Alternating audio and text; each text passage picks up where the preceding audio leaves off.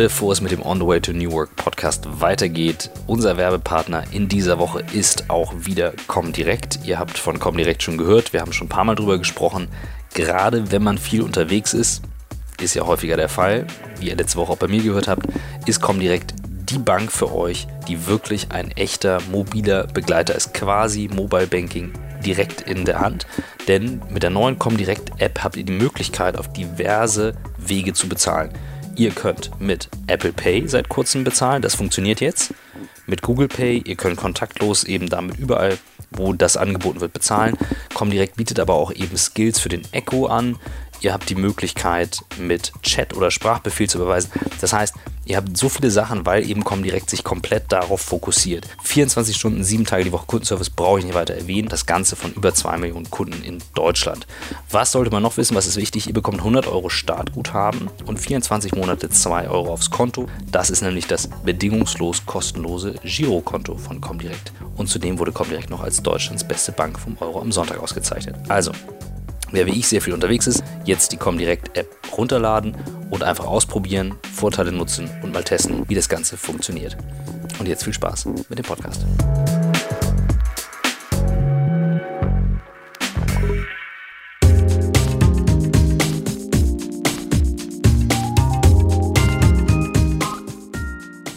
Herzlich willkommen zum On the Way to New Work Podcast. Diesmal leider ohne Christoph Magnussen. Wir sind im Moment so ein bisschen disconnected, aber nicht, nicht wirklich. Aber wir machen jeweils Podcast allein, weil wir beide viel unterwegs sind. Ich heute an einem Sonntag ähm, bei meinem alten Freund Oliver Wurm. Hallo Olli. Hallo Michael. Wie geht's dir? Willkommen in unseren Hallen hier. Ja, ich bin total begeistert. Ich bin, habe die Zeit vorher genutzt und bin ein bisschen in deinem Kiez hier rumgelaufen, habe ein paar Street Art Fotos gemacht. Ist doch wirklich äh, ein spannender Teil Hamburgs. Erzähl doch mal, wo wir sind. Ja, wir sind mitten im schönen Schanzenviertel, außerhalb der Maikrawallen, eigentlich ein sehr friedlicher Ort. Und die Maikrawallen kriegen wir auch noch in den Griff, weil ich glaube, dass die Leute, die hier wohnen, eigentlich keinen Bock mehr darauf haben und dass die heute, die hier zum Protestieren und zum Schaufenster kaputt werfen hinkommen, eigentlich gar nicht mehr wissen, was sie da überhaupt tun und wogegen die Maikrawallen Ur oder die Proteste eigentlich mal gerichtet waren. Also insofern äh, sehr spannender, ja, sehr spannender Stadtteil. Wir sind hier, glaube ich, seit ja, fast zehn Jahren. Mit meinem Partner Alexander Bülker bin ich hier, wo wir das Panini-Geschäft von hier aus organisieren und von hier aus entstehen eigentlich auch alle anderen Geschichten. Aber da kommen wir noch zu. Super. Ja, das, was du bist, ähm, hat ein äh, anderer Podcast-Gast, auf den wir vielleicht nochmal kommen, äh, als unternehmerischen Journalisten bezeichnet. Ein Begriff, den ich vorher gar nicht kannte, den ich aber für dich auch sehr passend finde. Würdest dir den, kannst du dir was darunter vorstellen? Benutzt du den auch? Ja, also auf meiner Visitenkarte steht inzwischen Journalist und Medienunternehmer. Also wenn man das und dann wegnimmt, dann äh, passt es ja wieder. Wunderbar. Wir fangen mal bei dir persönlich an. Wo kommst du eigentlich her? Wie bist du das geworden, was du heute bist? Ähm, ja, zum ersten Teil der Frage, wo komme ich eigentlich her? Tatsächlich aus dem schönen Sauerland.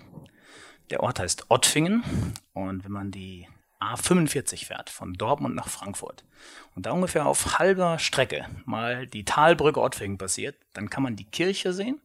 In diesen drei Sekunden, wo sich das Dorf sozusagen ein bisschen äh, sozusagen präsentiert und unterhalb der Kirche ist mein Elternhaus. Und ja, da ist auch heute noch meine Heimat. Also ich habe in Köln gewohnt, ich habe in Hamburg gewohnt, ich bin in der Welt viel unterwegs, aber wenn mich einer fragen würde, wo Heimat ist, dann ist es Ottfingen und ich bin ganz oft noch zu Hause und habe zu allen noch guten Kontakt. Super, du bist dort zur Schule gegangen, hast Sport gemacht, hast äh, quasi so deine Jugend verlebt.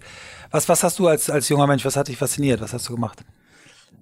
Ottfingen ist ein Ort, damit sich deine Hörer das vorstellen können. Der hatte damals so circa 1800 Einwohner. Ich habe extra zum Podcast nochmal nachgeschaut. Mittlerweile sind es über 2200. Ähm, und das ist ein Ort, der ist geprägt und auch, ich würde sagen, auch getragen von Vereinsleben. Also ich glaube, es gibt keinen Ottfinger, der nicht in mindestens drei Vereinen ist. Ich bin, glaube ich, passives Mitglied noch im Musikverein, im Tambourchor, natürlich äh, im, im SV Ottwing, wo ich Fußball gespielt habe. Und wenn man dort groß wird als Kind, dann die Grundschule im Ort hat, also all das, was annehm, angenehm ist natürlich in so einer Kindheit. Ich musste nur einmal über den Jägerzaun springen und war in der Schule. Und dann kam ich zurück, Mittagessen, habe die Tasche weggelegt und bin dann wieder über den gleichen Zaun gesprungen. Direkt unterhalb der Schule war unser Bolzplatz und da habe ich mit meinem besten Kumpel damals stundenlang erstmal kreative Fußballspiele gespielt. Wie gegen nee, sag mal ein Beispiel. Ja, ja, das war ganz interessant, bevor die anderen dann kamen. Also bei ihm ist es so, dass der war ein Jahr älter als ich oder ist ein Jahr älter als ich und sein Vater ist durch einen Unfall sitzt er im Rollstuhl und ähm, der Vater saß dann im Rollstuhl unterhalb des des etwas schrägen Platzes. Das heißt, er hat auch eine richtig gute Perspektive auf unser Getue. Und ähm, wir haben ein Spiel erfunden, weil es waren zwei Tore, die wir gebaut hatten mit Baumstämmen und sowas. Also nicht wir beiden, sondern die, die Dorfjugend. Also es war so ein leicht abschüssiger Platz. In der Mitte war meistens ein Wespennest, was man immer noch ausräuchern musste dann im Sommer. Darf ich jetzt hier ja mal sagen, sonst hätten wir nicht spielen können. Und ähm, ja, wir haben dann auf ein Tor, auf ein leeres Tor ohne Torwart gespielt. Und das Spiel hieß eins bis zehn plus zwei. So haben wir das irgendwie genannt, warum auch immer. Und die Idee war, eins war, wir schießen einfach den Ball ins leere Tor. Und der Vater meines Kumpels nickte dann und sagt, das war eins. Stufe zwei war dann schon vielleicht einmal hinterlaufen. Stufe drei, vier, fünf. Es musste immer schwieriger, immer kreativer werden. Und bis dass wir Nummer 12 hatten, also wirklich das High-End-Tor, haben wir teilweise 80 Versuche gebraucht. Also wir sind dreimal gekreuzt, dann über die Seite gelaufen, hohe Flanke, Flugkopfball. Und dann nickte er einmal und dann war das 12.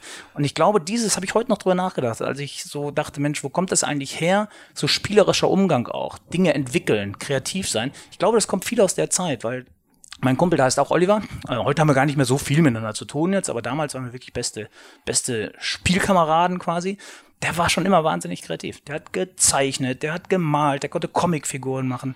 Der hat, ich habe einmal mal einen äh, Preis gewonnen. Das war mein erster Preis, den ich gewonnen habe. Das war ein Plattencover, mussten wir gestalten. Und ich konnte überhaupt nicht malen. Dann habe ich das Olli malen lassen. Und Olli hat ein Plattencover gemalt, das hieß Unsere Oma fährt im Hühnerstall Motorrad. Das war eine sensationelle Zeichnung von so einer Oma auf so einer Harley und die Hühner flogen durch die Luft und ich kam immer Runde für Runde weiter. Ich, irgendwann konnte ich es ja nicht mehr zugeben, dass ich es gar nicht war.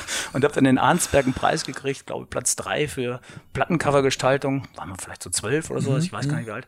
Und das hat Olli gemalt. Und das war aber nicht schlimm, weil untereinander war das schon klar, dass das so war. Und ähm, ich glaube, diese Zeit ist so, so ein bisschen Nährboden gewesen für Dinge ausprobieren, mutig sein, auch mal was Verrücktes zu probieren. Ich glaube, viel kommt von dieser schrägen Fußballwiese in Ottwing. Mhm, mhm. Also ich nehme mit Kreativität und Sport. Das sind so zwei Antreiber und, und, und verbunden durch, äh, durch Community gleich Verein. Ja, und vor allem, das muss man vielleicht auch nochmal sagen, ich bin ja Fußball-Nerd. Äh, mein, mein Steckenpferd ist der Fußball, ja auch ersten fünf Jahre meines beruflichen, ernsten Lebens bei Sportbild, war ja der Fußball sozusagen das, was, was, was mich getragen hat, was mich bis heute noch begleitet. Ähm. Und in diesem Dorf mit 1800, damals 1800 Einwohner, Einwohnern, wir hatten einen Fußballverein, der marschierte durch alle Instanzen und spielte dann um den Aufstieg in die Oberliga mit. Und da waren oh. beim Spitzenspiel über 3000 Menschen. Das heißt also fast doppelt so viele, wie wir Einwohner hatten. Und bei Derbys waren über 2000 Menschen da. Und es gibt so ein paar Geschichten. An eine erinnere ich mich noch als Kind da war dann vor morgens um zehn war die heilige Messe und danach war dann vorbei und dann hatte der Priester noch was zu sagen, nämlich, dass das Derby in Gefahr sei, weil es so viel geschneit hatte über Nacht und dass er doch bittet, dass die Ottfänger jetzt bitte auf den Fußballplatz gehen, oben auf den Siepen heißt das, auf so einem Berg wie Betzenberg quasi und äh, den Platz freischaufeln und die ganzen Parkplätze. Und das ist so ein Erlebnis, das hat mich so geprägt, weil da wirklich alle gingen, sind, sind schnell nach Hause gegangen, haben sich schnell was noch zu essen gemacht und sowas. Und dann gingen wir auch mit den, mit den Schaufeln auf den Sportplatz und es wurde alles frei gemacht und es fielen alle Spiele an diesem Wochenende aus. Nur Ottfing gegen den Faust verwenden fand statt. Und dann ist der Druck natürlich groß, aber sie haben dann hochgewonnen, ich weiß gar nicht mehr, 3-0 oder 4-2. Und das sind so Gemeinschaftserlebnisse, die prägen einen ja. auch. Also dieses Teamarbeit, dieses Begeisternd sein. Und ich erinnere mich dann wirklich an, an Spiele da oben und ich sage bis heute, ich habe ein WM-Finale gesehen, ich habe ein Champions League-Finale gesehen, aber die schönsten Fußballspiele von der, von der ganzen Euphorie auch und, und von dem Offensivspektakel und, und was da abging bei den Zuschauern, das war immer beim SV Ottwing. Also wenn man so als C-Jugendlicher dann die erste Mannschaft gesehen hat und es gab immer so diesen Dialog, ich bin dann so zwischen den Beinen hergerannt, habe die leeren Flaschen eingesammelt, weil dann gab es ein bisschen Geld auf die Tasche, ne, indem man so das Leergut eingesammelt hat. Und dann stand es manchmal so lange Zeit zäh, 0-0, 1-1, obwohl der favorisierte SVO eigentlich die, das Spiel hätte gewinnen müssen. Und dann gab immer einer aus der sogenannten Glühweinkurve, so haben wir die genannt, weil da wurde auch viel getrunken im Winter und im Sommer auch ein kaltes Bier. Der gab dann immer so das Signal und dann ging das los. Und dann war das wie ein Hexenkessel. Dann haben die Leute wirklich hunderte, tausende haben geschrieben, hey, hey, hey, bei jeder Ballberührung. Und das hat mich so fasziniert. Und dann irgendwann hörte ich nur den Torschrei, dann war er drin. Und dann sagte mein Vater ganz oft, der dann äh, neben seinem Nachbarn stand, Erwin, den haben wir reingebrüllt. Mhm. Und das sind so schöne Erinnerungen und ich glaube, aus dieser Zeit äh, zehre ich auch ganz viel. Und wenn es mir mal schlecht geht, dann, dann bin ich auch gerne zu Hause, bin gerne bei meiner Familie und sowas und gehe einfach da in die Kneipe abends, trinke ein paar Bier und da bin ich dann nicht der Olli, der mal im Doppelbass saß, das finden die toll, die gönnen mir das und sowas oder der Olli, der jetzt das Grundgesetz rausgebracht hat, sondern der, der damals die Flanke versemmelt hat in der zweiten Mannschaft in der Kreisliga. So, ja. Also das ist halt Daran schön. erinnern sich dann ja, noch das, alle, Das ja. ist Basis, ja. Finde Ja. ich, das, das darf man nicht aufgeben. Du bist dann irgendwann im Alter von 19 weggegangen zum Studieren oder wie was war der nächste Schritt? Naja, ich habe dann Abitur gemacht. Mhm. Äh, auch, finde ich, wenn man so heute das so betrachtet, 20 Minuten mit dem Bus in die Kreisstadt fahren, alles sehr überschaubar. Man kannte die Leute aus den Nachbardörfern. Also ich bin sehr behute, behütet sozusagen aufgewachsen. Das ist ein, ein schöner Vorteil natürlich der Jugend. Ähm, und danach ähm, war ja die Entscheidung Bundeswehr oder Zivildienst. Und da finde ich, kommt die zweite wirklich sehr, sehr prägende und auch wichtige Station. Das war mein Zivildienst. Ich habe dann es ging damals 20 Monate. Es war, glaube ich, die längste Zivildienstzeit, die uns gerade erwischt hat, so 89, 90, 91. Und ich war dann ähm, im Wohnheim für geistig behinderte Erwachsene. Und das hat irrsinnig geprägt. Also erstens mit den Menschen zu arbeiten, wahnsinnig viel zurückzukriegen, auch sich auch zu überwinden, auch mal einen Hintern abzuwischen eines Erwachsenen. Und wenn du es dreimal gemacht hast, dann weißt du, du hilfst ihm. Und das ist ein gutes Gefühl. Und es riecht dann auch irgendwann nicht mehr. Also weil das nicht schlimm ist. Ja, und, und das war auch so eine Zeit, wo ich fast das Gefühl hatte, ich könnte auch Sozialarbeiter werden. Wir hatten einen sehr jungen Heimleiter, wir hatten eine gute Truppe von Zivildienstleistenden und sowas. Das war auch so prägend, wo ich dann auch für mich erstmal ausprobiert habe. Ja, also Zivildienst ist eine beschränkte Zeit, 20 Monate. Das heißt, du gehst mit einer großen Euphorie da rein. Du weißt, die sind 20 Minuten so, oder- 20 Monaten so oder so zu Ende. Und deswegen habe ich bewusst nochmal verlängert. Also ich war fast noch ein halbes Jahr länger da, habe noch nicht angefangen, mir einen Studienplatz zu suchen, um zu gucken, ist das vielleicht auch ein Berufsfeld für mich. Und ich habe ab dem Tag gemerkt, wo es nicht mehr begrenzt war, also wo man jetzt hätte die Perspektive gehabt, dass man das vielleicht ein Leben lang macht. Da habe ich gemerkt, da, das war nichts für mich. Also das, da habe ich mich dann nicht mehr so wohl gefühlt in diesem Berufsfeld und war dann sehr überzeugt davon, ähm, dass ich dann den anderen Weg, den ich im Kopf habe, einschlug. Ich habe damals schon bei der Westfalenpost Olpe die Kreisliga A zusammengefasst, so nebenbei. Also Schreiben war schon Thema. ja, das war dann Mhm. Westfalenpost Olpe, Schreiben, Sportjournalist auch. Ja. Das war schon relativ klar. Und da bin ich nach Köln gegangen, habe an der Sporthochschule in Köln studiert. Und da hast du was äh, gemacht, das habe ich, ich habe auch natürlich auch ein bisschen meine Hausaufgaben gemacht, noch mal ein bisschen recherchiert. Du hast deine Diplomarbeit äh, geschrieben unter dem Titel Der Sportler als Popstar. Also du hast quasi vorhergesehen, was, was passieren wird. Äh, muss ich auch ein bisschen ausholen. Ich habe die Diplomarbeit tatsächlich geschrieben, aber da war ich mit dem Sportstudium fast schon zehn Jahre zu Ende. Achso. Und zwar, äh, ich mache mal diese Geschichte sehr kurz. Ah, Also, lustig. äh, ich habe damals angefangen, Sport und Publizistik unter dem Professor Dr. Josef Hackford und der hat Mhm. uns alle in den Beruf gebracht. Also ob man Florian König heute bei RTL oder äh, der, der Tom Bartels, Mhm. egal, wie Sebastian Hellmann, all diese Sportleute, die man heute auf der Mattscheibe sieht oder auch viele, die bei Sportbild Kicker und so gelandet sind, die waren damals alle in diesem Sportpublizistik. Äh, Jahrgang. Und Hackford hat etwas geschafft, äh, wo ich ihm auch sehr dankbar dafür bin. Er hat nämlich es geschafft, sozusagen die Praxis an die Theorie zu holen, also Marcel Reif zu holen über Live-Kommentierung, ja, und solche Veranstaltungen auch anzubieten, sodass wir alle die Möglichkeit hatten, auch mal bei RTL reinzuschnuppern, ja, bei Zeitschriften reinzuriechen. Und es gab dann eine Veranstaltung, Make Long Story Short, ähm, das war Gerhard Pietsch, ähm, damals Chefredakteur von Sportbild, ähm, ja, ich hatte ihm wohl die eine oder andere zu freche Frage gestellt. Hackford war ein bisschen nervös nachher, war, äh, dass der Peach vielleicht sauer sein könnte, aber bei ihm kam das gut an. Der bot mir dann ein Praktikum an und aus dem ersten Praktikum wurde dann nochmal ein zweites und aus dem zweiten wurde eine Festanstellung, aus der Festanstellung wurde ein Redakteursvertrag und die ganze Zeit hatte ich immer noch eine Prüfung offen. Das war Psychologie mündlich. Die habe ich immer wieder weiter verschoben, weil sobald du die letzte Prüfung machst, musst du die Diplomarbeit innerhalb von sechs Monaten abgeben. Und dann bin ich irgendwann von Sportbild ja dann zu Max gewechselt und hatte immer noch diese Diplomarbeit anhacken. Und dann habe ich irgendwann äh, am Ende meiner Max-Zeit, also tatsächlich äh, zehn Jahre, Berufsjahre, habe ich mich immer wieder zurückgemeldet an der Sporteschule. Ich mache das noch, ich mache das noch. Niemand hat mir dran geglaubt, aber ich wollte das auch machen. Und dann habe ich am Ende quasi eine super Diplomarbeit geschrieben, weil die Praxis eben schon da war. Also ich hatte dann ein Netzwerk von, ich weiß nicht, 50 Top-Beratern aus dem Sport und habe denen dann einen äh, Fragebogen geschickt. Die haben den alle 50 zurückgeschickt. Es ging dann darum, ähm, wie wie wird man sozusagen, also wie baut man Bekanntheit auf, wie baut man Image auf, welche Medien sind dafür wichtig? Und das hätte ich als Student gar nicht so machen können. Und diese Beckhamisierung des Sports, die in dieser Zeit so kam durch David Beckham, habe ich quasi einfließen Also in den lassen 2000ern, Early 2000er oder ja, wir reden dann 90er? jetzt schon von 2,4, 2,5, genau. als ich sie abgegeben habe. Und ich wusste, wenn ich Max verlasse, dann kann der nächste Schritt wird dann in die Selbstständigkeit sein. Das habe ich relativ schnell gespürt, dass das die letzte Festanstellung für mich sein wird. Und das heißt, wenn, dann muss ich es jetzt noch schaffen, die Diplomarbeit zu schreiben. Dann haben wir sie auch abgeschlossen und äh, oder beziehungsweise habe ich sie abgeschlossen. Ja, und der Sportler als Popstar ist im Prinzip tatsächlich eine Diplomarbeit, die heute noch hochaktuell ist und wo ich echt überlege, ob ich sie nicht in ein paar Jahren möglicherweise mal, nicht wegen des Titels, aber wegen der Entwicklung, doch mal zu einer Doktorarbeit ausbaue, mhm. weil es hat sich natürlich gerade im medialen Inszenierungsverhalten mhm. wahnsinnig viel getan und die Basis dieser Arbeit ist wirklich sehr gut. Sehr cool. Ähm, wir gehen mal äh, auf das kleine Stichwort Max. Da haben wir uns damals kennengelernt. Ähm, ich war, glaube ich, gerade bei, bei Audi und du hast mich irgendwie interviewt. Das erinnere ich dunkel. Da haben wir es, glaube ich, kennengelernt. Ähm, das war, glaube ich, die schlechteste Zeile meines Lebens, die ich je gemacht habe. Ich dachte, das sei witzig, weil du bei Audi äh, arbeitest, habe ich dann, glaube ich, äh, aus den vier Ringen, es ging dann, glaube ich, auch über ja. Erreichbarkeit, mhm. dass du mhm. ständig erreichbar sein musst und sowas. Und die Zeile hieß, weiß ich noch, Ring, Ring, Ring, Ring.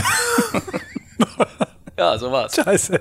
Muss ich nochmal nachgucken. Ist irgendwo im Archiv geblieben. Aber ich kann mich daran erinnern, dass mich deine deine Energie, deine, deine Leidenschaft, dein Humor wahnsinnig gepackt haben damals. Also ich hab, war wirklich schwer, schwerst verliebt und äh, wir haben ja den Kontakt seitdem auch nie, nie ganz verloren, mal weniger, mal mehr. Aber vielleicht fangen wir mal mit Max an.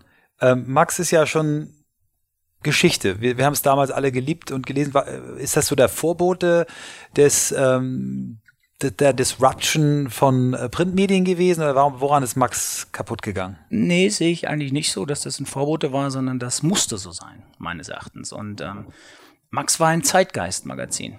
Vielleicht zu dieser Zeit das Beste. Aber so wie sich der Zeitgeist verändert, kann sich das Magazin ja nicht immer mitentwickeln. Da muss ein neues Zeitgeist-Magazin her. Und das neue Zeitgeist-Magazin ist dann möglicherweise irgendwann ein Instagram-Kanal oder wie auch immer. So gesehen hast du recht. Ähm, Disruption spielt schon eine Rolle da, aber ich glaube, dass dass der größte Fehler von Max war, als man es in der Endphase versucht hat, immer wieder neu zu erfinden. Als man dann plötzlich gesagt hat, man muss jetzt statt monatlich 14-tägig erscheinen. Man muss es irgendwie nicht mehr auf diesem holzigen, geilen, großen Format und Papier drucken, sondern vielleicht gegen den Stern positionieren, auf ähnlichem äh, Format, ein bisschen schneller das Ganze drehen. Ich, ich glaube, aus damaliger Sicht war das äh, ambitioniert und war auch gut und, und da steckten ja auch kluge Köpfe dahinter und eine tolle Chefredaktion und, und gutes Team auch. Aber so in der Rückbetrachtung, glaube ich, war das schon der erste Fehler. Man hätte Max einfach verschwinden lassen sollen. Genau wie Tempo eines Tages verschwunden ist und wie vielleicht jetzt irgendwann ein Magazin, das wir heute alle feiern, verschwinden wird, weil es eben dem, vom Zeitgeist geprägt, den Zeitgeist begleitet und den, dem Zeitgeist Ausdruck verleiht, in Mode, in Kultur, in Stil, in Sport, in Gesprächen, in Persönlichkeiten, die abgebildet werden. Ja, und dann irgendwann ändert sich sozusagen die Zeit und dann ist auch das Medium weg. Also ich finde das auch nicht schlimm und mhm. ich traue dem auch nicht nach. Und ich glaube, eine Max wäre heute unerträglich. So, also das, die würde man nicht mehr, auch wenn ich heute in alten Max-Heften blätter, dann machen die mir wahnsinnig Spaß, weil ich ein bisschen auch aus der Zeit heraus in diese Hefte gucke. Ich würde sie mir aber heute am Kiosk so nicht mehr kaufen. Bisschen Zeitmaschine, Museum, so das, das Gefühl. Ja, ja, ja. ja. ja. Ähm, du, du hast damals dann einen, einen Schritt gemacht oder auch ja dir schon überlegt, der für damalige Zeit super ungewöhnlich war und ich glaube auch heute noch nicht Common Sense ist. Also als Journalist äh, in Richtung Medienunternehmer, früher hätten wir vielleicht gesagt, Verleger zu gehen, da, da gab es ja eine mega äh, Markteintrittsbarriere. Ne? Früher, da gab es riesen Druckereien, die du haben musstest, um irgendwie, oder auf jeden Fall ein, Riesenapparat.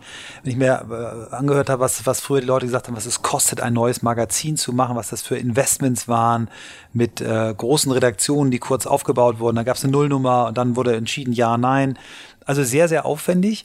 Ähm, und du hast damals aber gesagt, nee, ich will irgendwie selbstständig sein. Was war, was war so der Antrieb? Was war die, was hat dir die Sicherheit gegeben, dass du das in diesem System, wo ich glaube, es echt schwer ist, äh, ist zu schaffen? Das wird sich wie ein roter Faden nachher durch unser Gespräch führen oder ziehen. Ähm, dass es immer Bauchentscheidungen sind. Mhm. Ich habe immer auf meinen Bauch gehört und ich weiß, dass ich im Juni 2005 noch als Max Sportchef in Hannover war beim Spiel Mexiko gegen Brasilien, Confed Cup. Und ich saß in diesem Stadion und das war schon der Weg zum Stadion, der Weg zurück später in der Bahn, die Gespräche, die geführt wurden. Man hatte das Gefühl und tatsächlich, da musste man auch nicht seherische Qualitäten haben, dass ein Jahr später, der Confed Cup ist ja immer das Vorturnier genau. zur eigentlichen WM, dass ein Jahr später wir eine fantastische WM erleben werden. Dass es dann mit dem Wetter bedingt noch und mit der tollen Mannschaft und wie das alles hier entwickelt hat, noch ein Sommermärchen wird, das konnte man vielleicht nicht ahnen. Aber ich habe schon gemerkt, da entsteht etwas ganz Besonderes. Und auf dem Weg zurück im Juni 2005 von Hannover nach Hamburg, da ist eigentlich die Entscheidung gefallen, dass es mir nicht reichen wird, diese WM mit meiner Begeisterung für den Fußball zu begleiten mit einem Boss-Mode-Shooting der Nationalspieler oder vielleicht noch einem Interview mit dem Bundestrainer. Mehr wäre ja in einem Monatsmagazin, was Max war, oder später dann 14-tägigen Magazin, nicht viel mehr möglich gewesen. Das heißt, ich wollte aber, ich wollte was Eigenes machen. Ich wollte diese WM nutzen, um sozusagen, ja, ein eigenes publizistisches Format zu entwickeln. Und das ging dann wirklich holter die Polter. Wir sind, ich, war, ich bin zurückgekommen, habe das damals dann dem Christian Krug, der heutige Chefredakteur vom Stern, der damals der Max-Chefredakteur war, dem habe ich das äh, offenbart morgens im, im Büro und ich weiß nicht mehr hundertprozentig genau, was er gesagt hat, aber in meiner Erinnerung ist es so, dass er gesagt hat, er hat damit schon gerechnet. So, also das hm. war ihm irgendwie schon klar. Das war ein sehr empathischer Mensch, ne? ja, so ein, so ein WM-Ereignis, dass ich da schon auch irgendwie, ja. dass ich jetzt flügge werde, sozusagen. Ja. Dann haben wir uns wunderbar geeinigt, dass ich so eine Art Übergang noch gemacht habe, ein paar Themen noch angeschoben habe und dann hat er mich auch ziehen lassen und ich habe dann ähm, das einem Verleger, einem weiteren Verleger hier in, in Hamburg erzählt, dem Wolfgang Block. Mhm. Und der ist ja auch so spontan und für alle möglichen Späße dann auch äh, zu haben. Und der hatte damals kleine Magazine, kleine in anderen Abführungen, aber so Szene-Magazine. Skateboard. Skateboard und, so. und, mhm. Blonde mhm. und Blond und so wie das alles hieß. Und der fand es super. Und dann haben wir ich wusste uns, gar nicht, dass der da. Der ja, ja, das war der B&D Verlag. Ah, und dann haben wir relativ schnell gesagt, das, das machen wir. Und dann haben dann mhm. Johannes Erler, also alles bekannte Namen in der, in der Hamburger Kreativszene, äh, damals noch bei Faktor Design, Johannes, ähm, wir sind dann hingegangen und haben gesagt, wir machen ein Fußballmagazin. Ich hätte es gerne Diego genannt, weil ich einfach der größte Maradona-Fan aller Zeiten bin und weil für mich Diego die Verkörperung des Fußballs ist. Also mit all dem Wahnsinn, der dem Fußball innewohnt, aber auch mit all der Ästhetik und, und mit dem Spielwitz und mit, mit Drama. Tragödie, ja, mit Drama, mit Tragödie und sowas und Hand Gottes und was weiß ich was alles. Also ich finde auch, dass Diego sozusagen erstmal sehr schön aussieht. Die, äh, die Großbuchstaben, in, in, also es war ein, ein tolles äh, Cover oben, Diego. Und ich glaube, dass man es losgelöst nach einer Zeit gesehen hätte von dem eigentlichen Diego Maradona. Man hätte da was reininterpretiert durch andere Cover, mhm. durch andere Spieler, die drauf sind. Und Diego wäre so ein bisschen immer so die die Metaebene gewesen, aber das war den anderen zu riskant irgendwie oder die konnten sich da nicht äh, mit äh, konnten da nicht mit konform geben. Dann haben wir es Player genannt.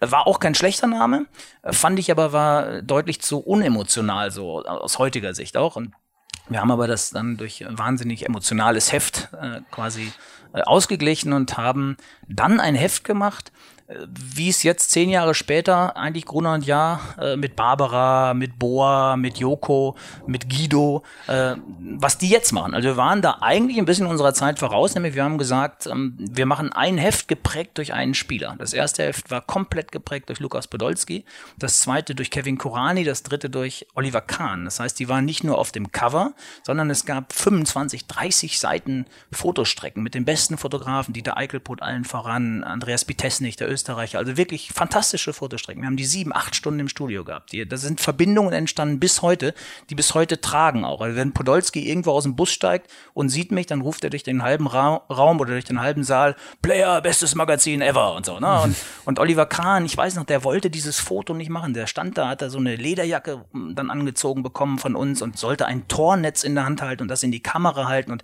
das fand der total albern. Und wir haben dann irgendwann wirklich auch so ein Selbstbewusstsein gehabt. Wir haben gesagt, du musst dich einlassen auf den, der hinter der Kamera steht, weil der ist genauso gut in dem, was er da macht, wie du, was du im Tor machst. Und mhm. so ist dann so eine, es ist wirklich so eine Stimmung bei Player entstanden, und, und wenn ich bei Kahn zum Beispiel das Beispiel mal nehme, der wollte das nicht machen. Später wurde dieses nicht nur unser Cover, sondern auch das äh, Cover seiner Biografie, Wahnsinn. das Foto. Mhm. Und später wurde es, ich glaube, ein 200 mal 200 Meter großes Blow-up, als er irgendwo auf einer Asienreise war, wo er gesagt hat, das ist eigentlich bis heute das beste Bild, was von mir gemacht wurde. Also auch das ja, gibt super. ja auch Selbstbewusstsein. Mhm. Ja, dann wirst du immer immer selbstbewusster auch als Redaktion, wenn du siehst, du kannst mit den Stars was machen, aber sie haben wir Vertrauen und so, ja. ja. ja. Und, und, Player war einfach ein, ein, super Heft, finde ich, bis heute. Das blätter ich wirklich bis heute noch gerne.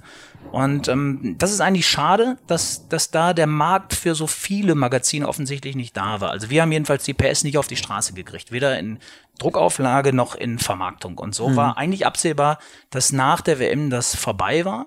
Oder vorbei ist. Und das war relativ früh absehbar. Das hat uns aber als Redaktion einen super Spirit gegeben, weil wir wussten, wir machen jetzt ein Jahr Player, da machen wir noch ein Abschlussheft und haben eine super Zeit gehabt. Wir haben die Marke richtig etabliert und dann wird sie halt eingestellt. Es wurde dann nochmal so ein anderer Versuch gemacht, daraus ein Männermagazin zu machen. Das fand ich aber albern. Weshalb ich dann auch den nächsten Schritt gemacht habe, dann in die totale Selbstständigkeit. Und da muss man auch ein bisschen Glück haben. Mhm. Ich glaube, wenn man als Journalist selbstständig, sich selbstständig macht und hat jeden Monat erstmal nur Miete und, und Kosten auf der Uhr, dann ist es schwierig, weil du dann von vornherein unter Druck gerätst und vielleicht dann auch Jobs annimmst, die dich nicht weiterbringen und die, die dich nicht entwickeln lassen. Und ich hatte das große Glück, dass nach Player, das war halt so eine gute Marke, dass dann Ringier in der Schweiz das gesehen hat und hat gesagt, Mensch, wir wollen genau das zwei Jahre später zur EM haben. Das heißt, ich hatte sofort einen Entwicklungsauftrag für, für einen Schweizer Verlag mit einer festen Pauschale und gleichzeitig kam Vanity Fair Deutschland auf den Markt und damals der Chefredakteur Ulf Poschert sagte, wir brauchen nicht jede Woche Sport, aber wir brauchen einen, der uns den Sport abdeckt. Ebenfalls mit einer Pauschale. Das mhm, heißt, ich habe mhm. den Monat schon mit einem Gehalt angefangen, was höher war als mein Chefredakteursgehalt davor. Und auf der Basis, die mich ja nicht kaputt gemacht hat, ja, muss man ja. so ehrlich sein, ja. konnte ich meine ganzen anderen Ideen eigentlich aufbauen und dann auch mal was riskieren und was probieren. Und das war eigentlich eine super Rampe in, bis heute in die Selbstständigkeit. Super. Ja. Was war denn das erste Produkt, was quasi deine eigene Handschrift war? Das erste, was du als Heft am Kiosk hattest? Ähm, das erste, was wirklich komplett meine Handschrift war, war tatsächlich die Bibel als Magazin. Die Bibel als Magazin. Das mhm. war, in welchem Jahr sind wir jetzt? Das sind wir im Jahr 2009, 2010. Mhm. Ähm, es kommt dann sozusagen das Produkt, was ich mit Alexander Böker ja bis heute mache, das sind die Panini-Städte. Mhm. Da hast du ja auch eine durchaus mhm. prägende Rolle gespielt, können wir ja gleich nochmal drauf eingehen. Ähm, das war so zeitlich ein bisschen davor, aber so, so ein richtig ein Produkt, wo ich sage, das war eine Idee von mir komplett. Das gab's noch nie mhm. so. Also ein mhm. Fußballheft ist auch neu, aber Fußballhefte gab's ja auch. Es gab ja. ja elf Freunde, es gab Kicker, es gab Schworbel, es gab Rund, was weiß ich was alles. Aber zu sagen, jetzt mit einem komplett, das ist ja die Frage, mit einem komplett was meine Handschrift trägt und was so an Kiosk gegangen ist. Das war wirklich das Neue Testament als Magazin. Und das, äh, die Entwicklungsgeschichte ist wie immer eine Bauchentscheidung gewesen. Erzähl mal, wie, wie die Idee kam und. Ich war für den Bauer Verlag gebucht in München. Ähm, es sollte so eine Art Sportzeitschrift neben Kicker und Sportbild nochmal entstehen. Und ähm, die ist dann nie gekommen, aber es war, es ist ja oftmals, dass Großverlage mal so Tests machen und dann entwickeln sie Dinge. Und wir waren dafür gebucht, ein, ein Team von fünf, sechs Leuten. Ähm, unter anderem war der Tom Junkersdorf da im, im, in der Leitung des Teams, der heute ja GQ-Chefredakteur ist und ein paar andere Kollegen auch. Und was machst du dann? Du bist eigentlich den ganzen Tag damit beschäftigt, darüber nachzudenken, wie gehst du mit Fotos um? Wie setzt du das Zeilenraster? Wie arbeitest du mit Weißraum? Welches Format machst du eigentlich? Hm, welche Typo? Wann musst du mit großer Schrift arbeiten? Wann mit kleiner? Also Leserführung, Begeisterung vom Leser, äh, Blattführung etc. Damit gehst du morgens in die Arbeit und damit gehst du abends ins Bett. Und das ist sehr intensiv, so eine Entwicklungsredaktion. Das machst du sechs, sieben, acht, neun Tage am Stück, kriegst es auch gut bezahlt, dann ist das Produkt fertig und geht so in den Test. Und in dieser Phase hatten die mich einquartiert in ein kleines, christlich geprägtes Hotel in München und da war nichts, da war nicht mal eine Minibar, geschweige denn ein Fernseher. Und ich bin eigentlich jeden Abend sehr spät da reingegangen, weil wir meist noch Bierchen getrunken hatten und sowas. Und dann war es irgendwann auch gut und dann, äh, ja, dann ist man wieder zur Arbeit gegangen. Und in dieser Phase ähm, hatte ein Kollege von mir so eine handelsübliche Bibel dabei. Und die habe ich abends mitgenommen und habe darin gelesen. Warum auch immer keine Ahnung, manchmal hat man ja so Eingebungen und sagt, okay, man liest mal wieder in der Bibel. Und, und dann war es tatsächlich so, dass auf den ersten Seiten, wenn da was Langweiliges gestanden hätte, hätte sie wahrscheinlich zugemacht. Aber es war sofort die Bergpredigt. Und danach habe ich ein bisschen weitergeblättert. Dann kam das Vater Unser. Und dann habe ich weitergeblättert. Und dann kamen tolle, spannende Gleichnisse und Sätze, die man so aus dem Sprachgebrauch kannte, wo man denkt, ach, die stehen in der Bibel, das wusste ich alles gar nicht. Und da habe ich drauf geguckt auf diese Bleiwüste und bin fast erschrocken, dass so wichtige Gebete wie das Vaterunser einfach so eingepfercht ist. Natürlich weiß man es irgendwie, ne, das ist ja logisch, man kennt ja die Bibeltexte, aber, aber wenn man dann darauf schaut, durch die Brille dessen, der eigentlich ständig Texte befreit im Alltag, also Headlines macht, Weißraum einsetzt, Fotografie, dann kam wirklich die Idee, das muss neu gelayoutet werden. Und, und ich habe dann am nächsten Morgen dem, dem Artdirektor, dem Andreas Volleritsch, mit dem ich dann bis heute zusammenarbeite, den habe ich dort kennengelernt, ähm, bei allen Projekten arbeiten wir zusammen. Dem habe ich gesagt, wenn wir hiermit fertig sind, mit dem Fußballmagazin, dann haben wir eine größere Aufgabe. Und sagte, ja, was denn? Sag, ich weiß noch, an der Kaffeemaschine standen wir morgens. Und dann sage ich so ihnen, wir müssen die Bibel ans äh, lesbar gestaltet, zeitgemäß, als Magazin an Kiosk bringen. Und dann, äh, um es mal abzukürzen, das waren 750 Arbeitsstunden.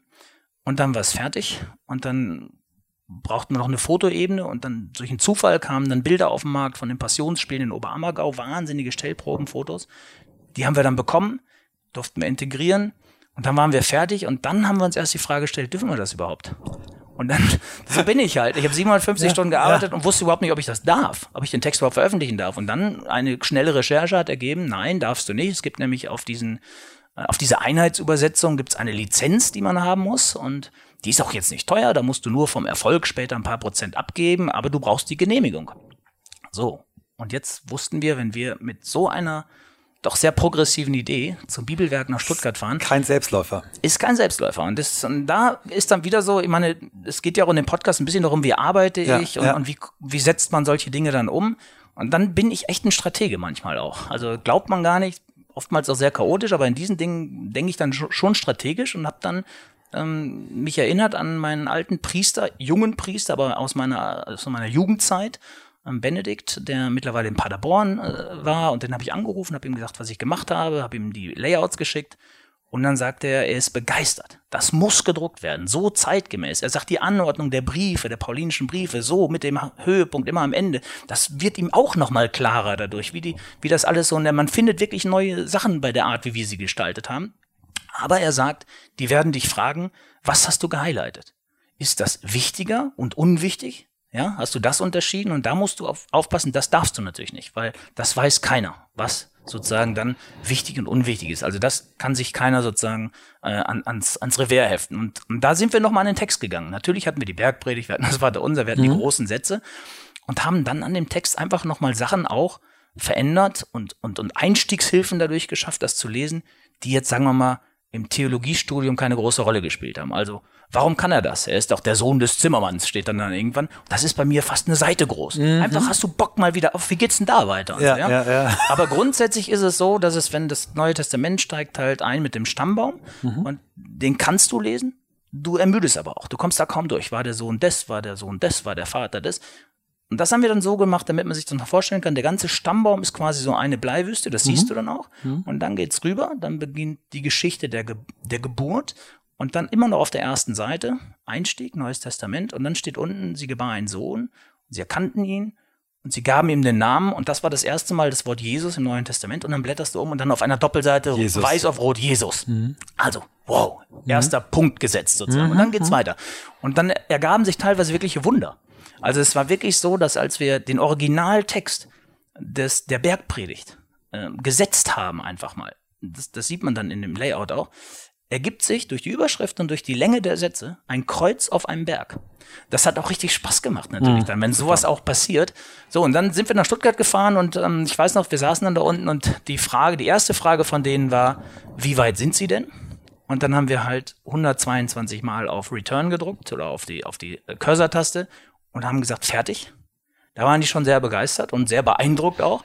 Daraufhin haben die gefragt, und was, wenn wir ihnen jetzt die Lizenz nicht geben? Da merkte ich aber schon den, den guten mhm. Willen. Das mhm. war jetzt Super. noch so eine Proforma-Frage. Und dann habe ich gesagt, na gut, dann müssen Sie damit leben, dass ich die einzige Bibel habe, die man wirklich gerne liest. Da war großes, großes, Spruch, ja, ja, großes Gelächter. Aber der beste Spruch war dann von ihm noch, von dem, von dem Geschäftsführer. Der sagte nämlich dann, und so, mit dieser Hybris hatte ich es bislang noch nicht betrachtet, aber es ist jetzt immer auch mein Satz bei jedem Vortrag darüber. Der sagte, Sie wissen schon, das ist vor 2000 Jahren mal passiert, dann mal irgendwann später aufgeschrieben worden, vor 500 Jahren hat es Gutenberg gedruckt und Sie machen ein Magazin am Kiosk jetzt. ich sage, in der Reihenfolge habe ich es noch nicht gesehen, aber gut, nehme ich jetzt so mit. Also es ist eine schöne Linie sozusagen. Ja, ja. Also das ist, finde ich, wirklich dann das, das großartigste Projekt wir haben wirtschaftlich sind wir damit auf die Schnauze gefallen. Mhm. Wir haben äh, 100.000 Hefte gedruckt auf eigene Kosten, haben die rausgeblasen an alle Kioske und hatten eine sogenannte Frühremission von 85 Prozent. Weil die kleinen Kioske die einfach nicht angenommen haben, ja, ja. aus verschiedensten Gründen landeten die in Bananenkisten. Von den 15.000, die am Ende am Kiosk blieben, haben wir fast alle ausverkauft. Mhm. Ist aber nicht schlimm, weil immer weiter, immer weiter. Auf die Schnauze fallen ist eine Vorwärtsbewegung. Das ist mhm. ja mein Lieblingstitel, wenn ich Vorträge halte. Das wird, glaube ich, der Titel des Podcasts. Auf ja, die, auf, die, auf die Schnauze. Auf die Schnauze fallen ist, eine, auch eine Vorwärtsbewegung. Ist auch eine Vorwärtsbewegung. Ja, also man muss es sich so bildlich vorstellen. Und das hast du selber wirklich, ausgedacht oder hast du Ja, habe ich mir selber ausgedacht. Das ist, ja. äh, und das war wirklich so, das war auf die Schnauze gefallen. Aber ich wusste, da steckt so viel drin, das ist doch völlig egal. Das heißt, mhm. wir haben direkt nachgedruckt. Wir verkaufen mhm. bis heute aus dem Lager online ganz aktuell auch wieder sehr gut durch jetzt äh, mhm. den Seitenwind, den es sozusagen durch das mhm. Grundgesetz jetzt bekommt, weil es ja ein ähnlicher Baukasten war, mit dem wir, wir da gearbeitet haben. Ähm, also das ist ein Langzeitding. Ich glaube, das werden wir in 20 Jahren noch verkaufen. Wir werden Super. irgendwann vielleicht mal die Fotosprache noch mal ein bisschen ändern. Wo steht ihr da jetzt? Wie habt ihr verkauft? In absoluten Zahlen kann ich es gar nicht sagen, aber es ist schon jetzt fünfstellig allein über, ja. das, über das Lager jetzt rausgelaufen. Aber ähm, vor allen Dingen in der Zukunft werden wir mhm. viel verkaufen, weil ähm, im Jahr 2020 wird äh, die Einheitsübersetzung 50 Jahre alt, die ist 70 ähm, veröffentlicht. Und da wollen wir gemeinsam jetzt wieder mit dem, da sprechen wir gerade auch mit denen, wir wollen noch moderner, noch progressiver, diesen neuen Text der neuen Einheitsübersetzung ist also, gerade rausgekommen, nochmal als Magazinformat dann in zwei Jahren an den Kiosk bringen. Und mir macht das total Spaß, weil wir haben gerade einen großen Schwung zum Beispiel ins Bistum nach Köln verkauft und dann kriegst du Feedback. Das wird dann in der Seelsorge eingesetzt, das wird dann irgendwie äh, in Jugendgruppen eingesetzt und sowas. Und es bringt einfach viele Menschen so an den Text. Jetzt aber das Wichtigste, ich bin da gar nicht missionarisch unterwegs. Das war für mich echt ein journalistisches Produkt. Mhm. Ich will gar nicht äh, derjenige sein, der sich in Talkshows setzt und jetzt sozusagen die Bibel nach vorne bringen will. Ist natürlich für mich, ich bin Christ, ich bin, bin in der Kirche noch, es ist für mich ein wichtiges Buch, aber ich möchte gar nicht diesen missionarischen Eifer haben, mhm. sondern das war für mich ein hochspannendes, kreatives Ding, also ein ganz spannender Prozess, der am Ende natürlich auch mit einem solch großen Text dann in Verbindung, also da musst du dich sicherlich nicht für den Text schämen, ne? das mhm. ist auch klar. Mhm. Also insofern eine, eine richtig tolle Sache, wo ich auch glaube, am Ende, wenn ich am Ende mal auf so mein Berufsleben zurückblicken werde, wird das immer ein Highlight sein. Ja, das ich. Weil es auch vieles ausgelöst hat. Weil es auch wirklich dieses einfach machen. Einfach probieren. Einfach fertig machen, überzeugen mit dem, was du schon fertig hast, weil erst wenn es fertig ist, können es die Leute richtig ähm, bewerten und ja, wenn es gut ist, ist es schwer abzulehnen. Ja. Also eine Idee freizugeben, die die sehr neu ist, wer soll das machen? Das ist immer schwer. Dann gibst du Leuten eine Verantwortung, die gibst die Verantwortung ja ab. Also ich würde dann dem Bibelverlag sagen, passen Sie mal auf, ich habe Folgendes vor, ich möchte gerne ein paar Textstellen highlighten, wir wollen da Farbe reinbringen, wir wollen das an Kiosk bringen, neben Brand 1, aber auch neben dem Playboy, das Neue Testament. Da sagt ja keiner, mach mal. Hm. Das verstehe ich auch. Diese Verantwortung, das ist auch so ein Grundstreben bei mir, die möchte ich nicht abgeben, die möchte ich bei mir halten und ich stehe dann ja auch später dazu, wenn es auf die Fresse gibt. Mhm. Und ich habe auch beim Grundgesetz niemanden gefragt, weder den Bundespräsidenten noch das Institut für politische Bildung. Ich habe es einfach gemacht, ja. habe es rausgebracht und habe gehofft, dass es funktioniert. Dass ja. die Leute es so annehmen, wie, wie, mhm. wie sie jetzt das annehmen. Ja.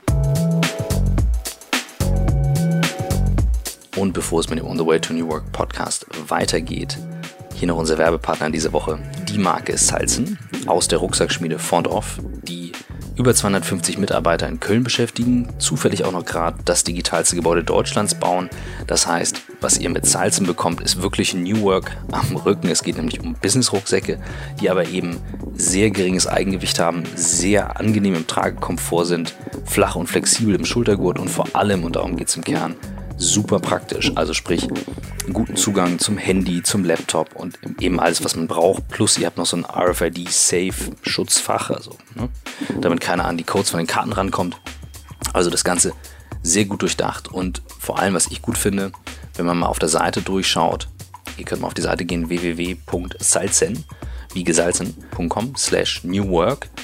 Da bekommt ihr mit dem Code NEWWORK20 20% Rabatt. Ähm, da schaut mal drauf. Das Ganze ist nämlich sehr schön minimalistisch designt, japanisch angehaucht. Großartig. Also, einfach mal auf www.salzen.com slash newwork und euch selbst ein Bild machen mit dem Rabattcode NEWWORK20. Und jetzt viel Spaß. Vielleicht gehen wir mal, auch wenn es nicht chronologisch ist, ja. aber weil es jetzt wirklich schön passt äh, zu deinem aktuellen Projekt, äh, das Grundgesetz, was jetzt vor wenigen äh, Tagen genau. an den Kiosk gekommen ist. Ähm, Vielleicht auch da die Entstehungsgeschichte. Was war die Motivation? Was hast du auch vielleicht anders gemacht als beim ersten Mal? Also hast du vielleicht, bevor du losgelegt hast, dich äh, über Lizenzrechte erkundigt? Also erzähl mal den, den Prozess ein bisschen und die anderen Projekte, auch wenn es chronologisch falsch ist, machen wir dann danach. Genau, ja, ich finde es auch wichtig, dass wir das zusammen machen, weil äh, tatsächlich das Grundgesetz, und, und da glaube ich, kann ich heute schon sagen, meine, wir sind jetzt, wir zeichnen auf am, glaube ich, fünften Verkaufstag. Heute ist Sonntag. Ähm, wir haben am Dienstag das Ding an den Kiosk gebracht und ich bin mir sicher, wenn du es ausstrahlst, ähm, dann werden wir schon nachgedruckt haben. Also da baut sich gerade eine Welle auf, das ist fantastisch. Noch mal Startauflage war wie viel? Die Startauflage war 100.000. Wow. Das heißt noch nicht, dass man dann, wenn man nachdruckt, 100.000 auch verkauft ja, hat, sondern man hat sie im Vertrieb äh, verteilt. Also man hat sie dann an den Kiosken, man hat nichts mehr im Lager und dann musst du ja für mhm, Sonderhefte und sowas, für Sonderbestellungen dann auch wieder nachdrucken. Das heißt, es ist jetzt so ein fortschreitender mhm, Prozess. Ich mhm. werde immer frühzeitig den Nachdruck auslösen, um mal so permanent die Welle ähm, oben zu halten und, und, und die Verkaufswelle auch äh, immer breiter zu machen. Ja? Weil ich glaube schon, ähm, uns ist da was gelungen, das ist ein Grundgesetz für alle. Also, ja. und der Ansatz, du fragst nach der Chronologie, ähm, ich sag mal so, 2015 ist ja immer so das Datum, was genannt wird, wo sich ein bisschen der politische Diskurs bei uns irgendwie verändert hat, wo Diskussionskultur manchmal auch im Bach runtergegangen ist, ähm, wo, wo vielleicht auch Freunde auf Facebook plötzlich zu Menschen wurden, wo man denkt, was haben die denn für politische Gesinnungen? Und dann fängt man an zu diskutieren und dann merkt man, boah, hier geht's aber echt drunter und drüber. Und irgendwie in diesen ganzen Prozessen äh, fiel mir auf, dass immer häufiger das Grundgesetz zitiert wurde. Und da konnte ich eigentlich nie so richtig mitreden, weil ich hatte es lange nicht mehr gelesen. Eigentlich, glaube ich, seit der Schulzeit nie und in der Schule auch nur sporadisch. Und da war so die erste Idee, was steht da eigentlich drin? Und dann hat man so einen Gedanken und dann verdrängt man ihn ja auch mal wieder. Man hat andere Projekte, die man, die man macht und sowas. Und dann war es eigentlich der, es wird das Datum nicht vergessen, der 17. Oktober 2017. Da saß ich abends vor der, äh, vom Fernseher und bei Markus Lanz äh, lief die Talkshow. Und da saß der Wissenschaftsjournalist Ranga Yogeshwar. Und es ging tatsächlich um ganz andere Dinge. Er hatte, glaube ich, gerade ein Buch rausgebracht. Ähm, was ist Deutsch? Bin mir nicht ganz sicher, ich glaube, es hieß so. Und irgendwann sagte er in diesem Zusammenhang, ging es auch um das Grundgesetz, und dann sagte er, ähm, er hat einen luxemburgischen Pass, ähm, ist, äh, Mutter ist Luxemburgerin, glaube ich, Vater Inder, wenn ich mir, oder Pakistan, äh, Inder, mhm. glaube ich, Vater Inder. Und er sagte dann, ähm, aber das Grundgesetz, also bei der Frage, was ist Deutsch, das Grundgesetz, das müssen alle mal lesen. Und er begeisterte sich dann in diesem Moment so. Und ich dachte, wow, was hat er denn auf einmal, ne? Und, und, und er sagt, da steht alles drin. Das Grundgesetz ist die Nation. Und Deutschland hat wahrscheinlich mit die schönste Verfassung der Welt. Lest das alle mal. Wow. Und dann saß ich da mhm. so und dachte, boah, der hat recht. Ich muss jetzt mal das Grundgesetz lesen. Noch keinen Schimmer da, noch keinen Gedanken daran verschwendet, dass ich selber rausbringe, sondern einfach bestellt direkt ins Netz gegangen, null Euro, keine Versandgebühren, Institut für politische Bildung oder, oder Bundesstelle für politische Bildung heißt es, glaube ich, ähm, bestellt. Am nächsten, oder zwei Tage später war es dann da und dann habe ich angefangen zu lesen. So, und deswegen ist es so wichtig, dass wir jetzt darüber sprechen, weil das war der gleiche Effekt wie damals im Hotelzimmer in München. Mhm, mhm. ja, also du liest plötzlich solche klugen und visionären Sachen wie die Würde des Menschen ist unantastbar du liest nochmal schwarz auf weiß, dass alles geregelt ist, dass es die Gleichheit von Mann und Frau gibt, dass die, dass äh, die Religionsfreiheit gewährt ist, dass die, die richterliche Unabhängigkeit da ist und all diese Dinge. Und das ist so kleinteilig. Acht Punkt, zehn Punkt, Bleiwüste, kein Foto, kein Einstieg, nichts. Also die schönsten Texte, aber die freudloseste Art, sie zu konsumieren.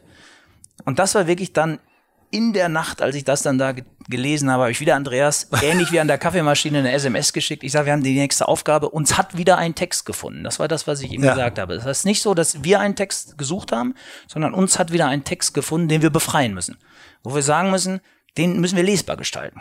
Das Grundgesetz. So. Und dann haben wir losgelegt und das war jetzt auch nicht äh, ganz so umfangreich wie das Neue Testament, weil das ist natürlich schon anders strukturiert, anders gegliedert. ist es eigentlich vollständig? Ich habe den gesamten Gesetz. Vollständig, ja. natürlich. Ja. ja. Du kannst beim Grundgesetz natürlich keinen Satz weglassen nee. und keinen dazufügen. Und jetzt, wo eine Grundgesetzänderung äh, gerade ja angestrebt und verabschiedet ist, sobald die eingepflegt ist und der nächste Nachdruck, werden wir es auch dann natürlich so übernehmen. Ähm, aber da kann ich gleich noch mal mhm. was zu sagen. Mhm. Ein ganz interessantes Beispiel mit Heribert Prantl auch, was ich da jetzt gerade vorhabe. Ähm, ja, jedenfalls haben wir das dann gemacht und, und dann das hat richtig Bock gemacht, muss ich echt sagen, weil es hat wahnsinnig Spaß gemacht, in den Texten zu lesen. Es hat ein irrsinnig gutes Gefühl gegeben, zu wissen, dass alles geregelt ist und alles gut geregelt ist. Und wenn du die 19 Grundrechte liest, dann weißt du irgendwie, du hast das Gefühl, wenn sich alle nur danach richten würden und ausrichten würden. Das ist so die Essenz des gesellschaftlichen Zusammenlebens. Also ich sag mal so ein Meisterwerk der Menschlichkeit, ja. Wenn nicht nur Gesetzgebung, sondern auch Super. Rechtsprechung ja, funktionieren würde, ne? Ja. Absolut. Mhm. Und, und das ist, ähm, das hat so einen Bock gemacht. Und und als wir das dann so vor uns sahen, da wussten wir, das ist was ganz Großes. Das habe ich sehr früh gewusst. Und habe aber noch nicht so richtig den, den Ansatz gehabt, wann bringe ich es denn eigentlich raus? Natürlich wusste ich auch, dass am 23. Mai 2019 das Grundgesetz 70 Jahre alt wird. Also habe ich immer zu Andreas gesagt, dann machen wir das zum 70. Geburtstag. Das ist doch toll. dann kam Chemnitz. Und dann kam das Wir sind mehr Konzert, sage ich jetzt mal, oder die Gegendemo. Und ich habe damals spontan beschlossen, äh, nach der ganzen Stimmung, die im Land war, ich sag, da da kann jetzt nicht eine Gegendemo stattfinden, ja, und da ist keiner, weil dann blamiert sich das ganze Land. Und da kann nicht jeder nur auf Twitter und auf Facebook schreiben, super, dass ihr alle da seid, sondern da mussten wir auch hin. Und dann habe ich in der Nacht noch, äh, als es so bekannt wurde, dass diese Gegendemo äh, dann stattfinden sollte, habe ich ein Zugticket gebucht. Das war wirklich eine scheiß Anreise. Das sind fast sieben Stunden mit dem Zug bis nach Chemnitz. Das ist ein großes Land, in dem wir manchmal leben, wenn man mit der Bahn unterwegs ist. Und ich weiß noch, mein Kumpel Alex hier, der hat dann meinen Facebook-Post gesehen und schrieb mir sofort, ich komme mit. Und direkt zwei, drei andere auch. Das heißt, wir waren auch viele Leute dort, die über mein Posting dann auch dahin gefahren sind. Und mein Neffe war zum Beispiel, der eine Band im Sauerland hat, 18, 19 Jahre. Ja, wie heißt die Band nochmal? Till. Till, Till ja. genau. Su- das super- postest du ja auch ab und zu. Ja, genau. absolut. Ja, coole, Und, ähm, coole Jungs, ja. Genau, coole Jungs, Plattenvertrag jetzt und sowas, sind auch ganz fleißige, gute Charakter auch und sowas. Und die haben gesagt, auch motiviert durch, dass ich hinfahre, fahren die auch hin. Das heißt, wir haben uns alle getroffen in Chemnitz. Und dann standen wir da so sehr, sehr früh am Nachmittag noch. Wir waren früh da. Äh, Die eigentliche Demonstration und das Konzert und die ganze Veranstaltung ging, glaube ich, so um 17 Uhr los. Und dann drehe ich mich so um und dann hatte der Kulturverein Chemnitz einen riesen Banner aufgehängt an einem Hochhaus in Chemnitz. Und da drauf stand, die Würde des Menschen ist antastbar. Stand 28. August 2018. Boah, habe ich Gänsehaut gekriegt. Mhm. Und gleichzeitig hatte ich ja das Projekt schon fast fertig. Und dann war mir klar, jetzt, Jetzt machen wir es fertig. Es hängt nämlich viel mehr am Jahr 2018, dass wir es rausbringen, als am Jahr 2019, weil es zufällig 70. Geburtstag feiert. Und dann haben wir es halt rausgebracht und das war eine große Nervosität, muss ich ganz ehrlich sagen. Ich wusste nicht, was passiert.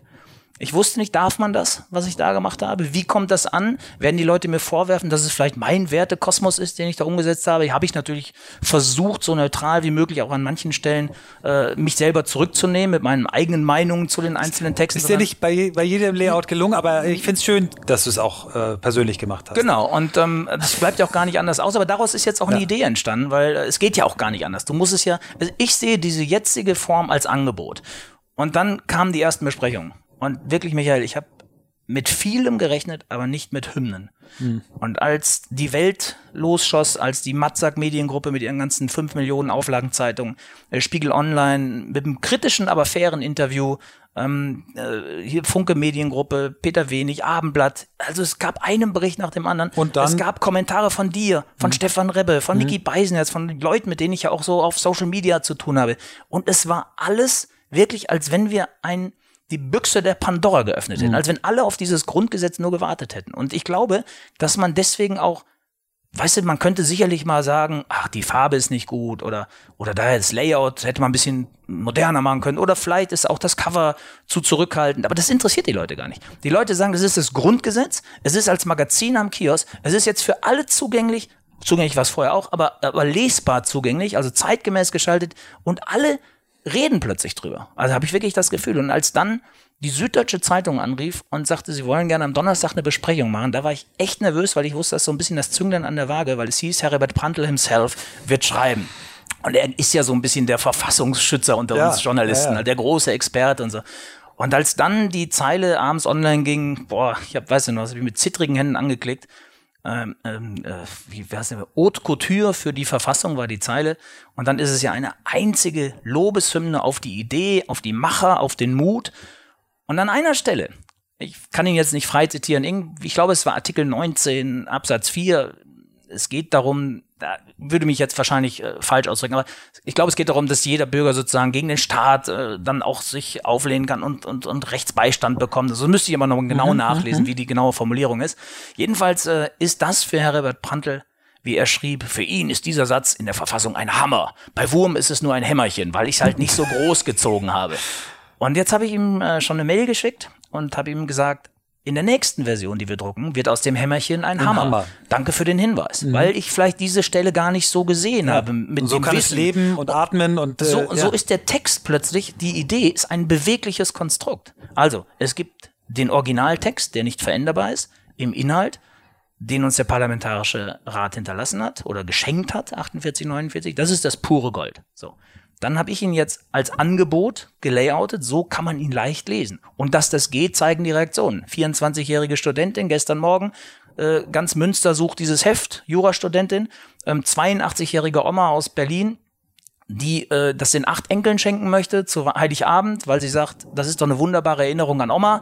Also das sind ja so Momente, die jetzt auch passieren, wo ich also auch total Bock drauf habe, dass das auch so ist. Und jetzt schwimmen wir damit und, und jetzt glaube ich, wird es richtig groß und richtig geil. Und Und jetzt geht's auch darum, so wie so eine Art Wikipedia. Es ist jetzt nicht so, dass jede Mail, die reinkommt, gleich eine Textänderung nach sich zieht. Aber wenn einer so gut argumentiert, der so viel Ahnung davon hat wie Herbert Brandl, dann mache ich das natürlich. Und so kann das Stück für Stück immer mehr ein Grundgesetz von allen und für alle sein. Ja.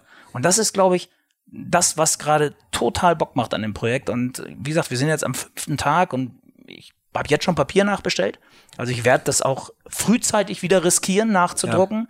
Äh, Da investiere ich auch wieder, weil mein Gefühl mir sagt, wir werden in den nächsten Tagen den ersten Nachdruck, äh, den ersten Druck weghaben, dann brauchen wir einen Nachdruck und ich glaube, das geht dann über das ganze Jahr 2019 hinaus noch. Ja, und ich glaube, dass, äh, da würde ich gerne mit dir mal nach dem Podcast nochmal drüber reden, äh, man das Jubiläum vielleicht auch nochmal nutzen sollte zu einer konzertierten äh, Kampagne, wo man sagt, auch nicht wieder Ja.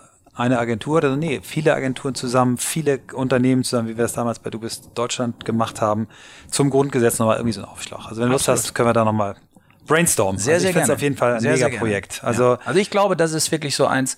Und da ist es anders als ähm, beim Neuen Testament. Diesmal habe ich eine Mission gehabt. So. Ja. Also diesmal wollte ich, dass wir, dass wir unsere Verfassung mal wieder in den Vordergrund spielen, dass wir den, dass wir die Würde des Menschen unantastbar in Artikel 1 in den Mittelpunkt unserer gesellschaftlichen Diskussion stellen, dass wir alles mal überprüfen, wie wir miteinander umgehen und dass viele, die die da irgendwo in den Kommentarspalten rummeandern und Dinge aufstellen äh, und, und Theorien aufstellen, wie das alles wohl hier in Deutschland geregelt ist. Nee, kauft's euch. Das sind zweieinhalb Latte Macchiato, das ist es wirklich wert. Ähm, 10 Euro, investiert sie und schaut, es ist alles geregelt, steht alles drin und es ist wirklich eine schöne Verfassung. Ja, und- und, also äh, Ranga Yogesh hatte recht. Und, und, und äh, du bist ja sicherlich auch nicht traurig, wenn Leute sagen, ich habe jetzt die 10 Euro nicht, aber danke für den Tipp, ich bestelle es mir umsonst. Ist ja auch okay. Hauptsache, sie machen's, ne? Ist Also, exakt der Satz, den ich sogar gestern in einem Interview gesagt habe, tatsächlich. Vielleicht hast du es zufällig Mhm. Nee, gehört hab ich nicht, hab ich nicht Ja, aber das äh, war, war wirklich Aber auch mein, Ge- war wirklich mein Gedanke. Ich habe auch gesagt, ähm, äh, ja, wenn wir dann das geschafft haben, dass Leute damit dann zurechtkommen und, und das dann lesen, ist doch super. Und auch, ähm, das kann ich ja auch schon mal sagen, also wir, wir werden auch mit Sicherheit andere Angebote machen. Also wenn Schulklassen das machen wollen, dann brauchen die nicht 10 Euro zu bezahlen. Da sollen die mich sofort kontaktieren, dann machen wir es für 3,50 Euro oder so Ja, das Stück. ja, ja. Oder, oder jetzt auch, ich bin ja seit zehn Jahren, äh, über zehn Jahren im Beirat äh, des Straßenprojekts hier in Hamburg, Hinz und Kunst. Die nehmen das demnächst in den Shop. 10 Euro, 8 Euro bleiben bei Hinz und Kunst. 1 Euro geht zu uns, damit wir Druckkosten zumindest dann Mhm. refinanziert haben. Und der 1 Euro, der dazwischen noch frei ist, je nachdem wie viel die verkaufen, den kann man für andere soziale Zwecke irgendwie einsetzen. Also da kannst du ja auch auf den Ebenen Mhm. was zurückgeben, was du dir vielleicht oben von den Anwälten nimmst, die sich vielleicht 500 Stück fürs Büro holen, damit sie jedem äh, Klienten nach dem Gespräch das Grundgesetz in die Hand drücken können. Also Mhm. ein bisschen Robin Hood Prinzip auch, ne? Von den Reichen oben nehmen und ein bisschen das Grundgesetz an die Armen verteilen. Nein. Großartig, großartig. Aber jetzt, vielleicht noch, bevor wir zu den Mhm. anderen Themen kommen, wir sind schon gut drin, aber ich habe große Lust, noch weiter zu quatschen. Also wenn du noch Lust hast, äh, lass uns weitermachen. Aber ähm, was mich noch interessieren würde, ich, ich, ich, ich kenne die Antwort, aber die Hörer noch nicht. Wie haben, haben, wie haben die Politiker reagiert? Also bislang ehrlich gesagt noch gar nicht. Also es gab ein Like von Peter Tauber auf meinem Instagram-Kanal. Es gab ein Bild von einer Kollegin, die Gregor Gysi zu Gast hatte, äh, der da fasziniert war und das in die Kamera gehalten hat, also offensichtlich es gut findet. Vielleicht denkt er aber auch GG. Es ist ein Gregor Gysi-Heft. ah, nee, das glaube ich nicht. Ähm, äh, ich weiß, dass äh, Cem Özdemir äh, Das hatte ich gesehen, Ja, er hat äh, von einem Kollegen auch äh, ge äh, geschenkt bekommen und äh, ja, natürlich kann da keiner was gegen haben. Also jeder sieht ja, es ist mit einer Würde auch gestaltet. Also es ist ja wirklich sehr hochwertig auch und wir haben nichts kommentiert. Das heißt, wir haben auch keine Meinungsmache da mit dem Grundgesetz, die wir jetzt vorantreiben, sondern wir sagen nur, das ist die Basis, das ist der Text. Ab da kann die Diskussion dann losgehen. Es ist mir auch nicht schwer gefallen. Normalerweise freut man sich als Chefredakteur eines Heftes natürlich am Ende das Editorial zu schreiben. Schön eigenes Bild reinmachen, paar schlaue Sätze noch. Alles, was ich hätte äh, formulieren können, wäre gegen das, was danach kommt, abgestunken. Deswegen habe ich gesagt, komm, nix. Kleines Impressum rein, fertig. Und wir haben aber dann noch ergänzt, wer es jetzt nicht kennt, einfach damit man es mal gesagt hat, es gibt dann auf dem einen Papier auf 104 Seiten, sozusagen auf dem dicken, holzigen Papier steht der vollständige Text des Grundgesetzes. Dann kommen, weil im Dezember ja auch 70-jähriger Geburtstag, die Menschenrechte auf zwei Doppelseiten. Und dann kommt nochmal ein 16-seitiger Infografikteil, der auch wichtig ist für das Magazin, zu sagen, wie ist eigentlich das Wahlsystem, wie gehe ich wählen in Deutschland und auch wählen gehen, Ausrufezeichen. Äh, alle Präsidenten, alle Kanzler, die Geschichte der Deutschen, all diese Dinge.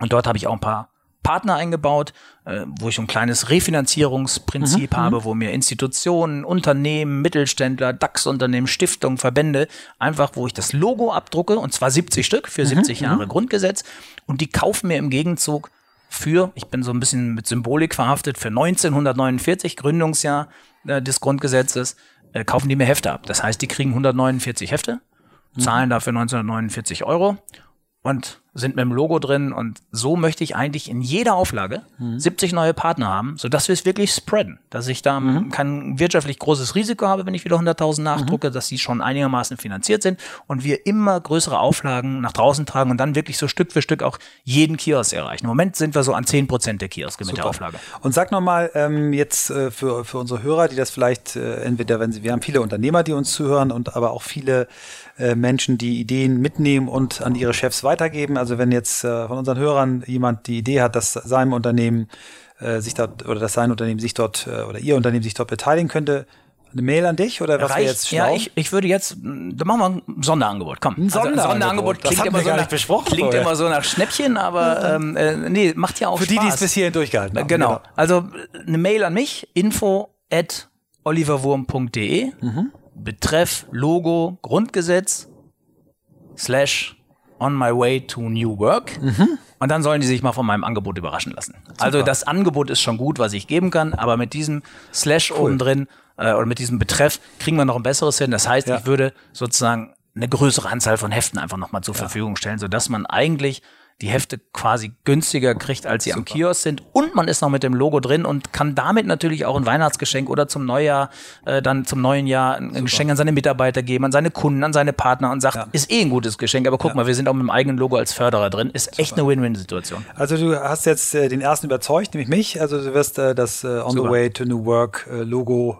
äh, reinbekommen und äh, Christoph und ich freuen uns, dass wir dabei sein dürfen. Klasse. Bei der nächsten Ist noch Platz bei der nächsten Auflage? Äh, ja, ja, ich fange gerade an. Okay. Ihr seid das Erste. Super.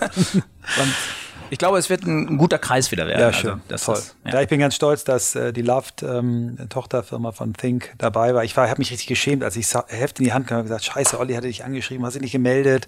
Und dann habe ich durchgeblättert ganz vorsichtig, las dann Anthony, oh, sag mal André, der hat's hingekriegt, Kolle Rebbe und dann loved. Also ja. zumindest. Also äh, vielleicht kann man an so einer Stelle das auch ruhig mal sagen. Also weil du gerade sagst Anthony und, und André und, und äh, Antonio. Antonio ist er. Anthony, Anto, äh, to, äh, du meinst jetzt Tonio, der Partner, Tonio. Ja, Tonio, André, nicht André, Antonio, sondern Tonio. André genau. Kemper, Tonio Kröger. Genau, genau und mhm. deren Kunde ist ja nun mal Daimler. Mhm. Und ich glaube, dass Olli Wurm alleine Daimler nicht gekriegt hätte. Mhm, mhm. Weil die schon als Weltkonzern sagen, Moment, das ist so ein Sportjournalist, so, was für sich, vielleicht ist er irgendein windiger Vogel mhm. aus dem mhm. Schanzenviertel, der mhm. macht jetzt da das Grundgesetz und wir sind plötzlich mit dem Logo drin, mhm. weil es waren auch viele Konzerne dieser Größenordnung, die sich auch nicht getraut haben, die gesagt haben, wir gucken uns erstmal den ersten, den ersten Wurf an. Aber du brauchst natürlich neben den Mittelständlern auch ein paar solche äh, Leuchttürme bei der ersten Logoseite sozusagen. Und deswegen bin ich natürlich von der Bertelsmann Stiftung bis zur Deutschen Post und eben auch Daimler, bin ich natürlich total glücklich, dass die dabei sind. Und da muss ich wirklich sagen, haben sich die beiden von Anthony einfach dazwischen geworfen und haben gesagt, mhm. wir gehen da selber rein mhm. und wir empfehlen euch wirklich vollen Herzens da reinzugehen. Und so ist dann Daimler quasi, hat sich drauf verlassen und hat es gemacht. Und ich glaube, dass die sich nicht ärgern, heute dabei zu sein. Im ja, Gegenteil. Und äh, insofern glaube ich auch, dass ich mache auch niemandem einen Vorwurf, der beim ersten Mal noch abgesagt hat, weil das ist ja schon ein bisschen die Katze im Sack gewesen. Gibt ja jetzt die und insofern gibt es die Chance, noch in der zweiten, dritten und vierten Auflage dabei Super. zu sein.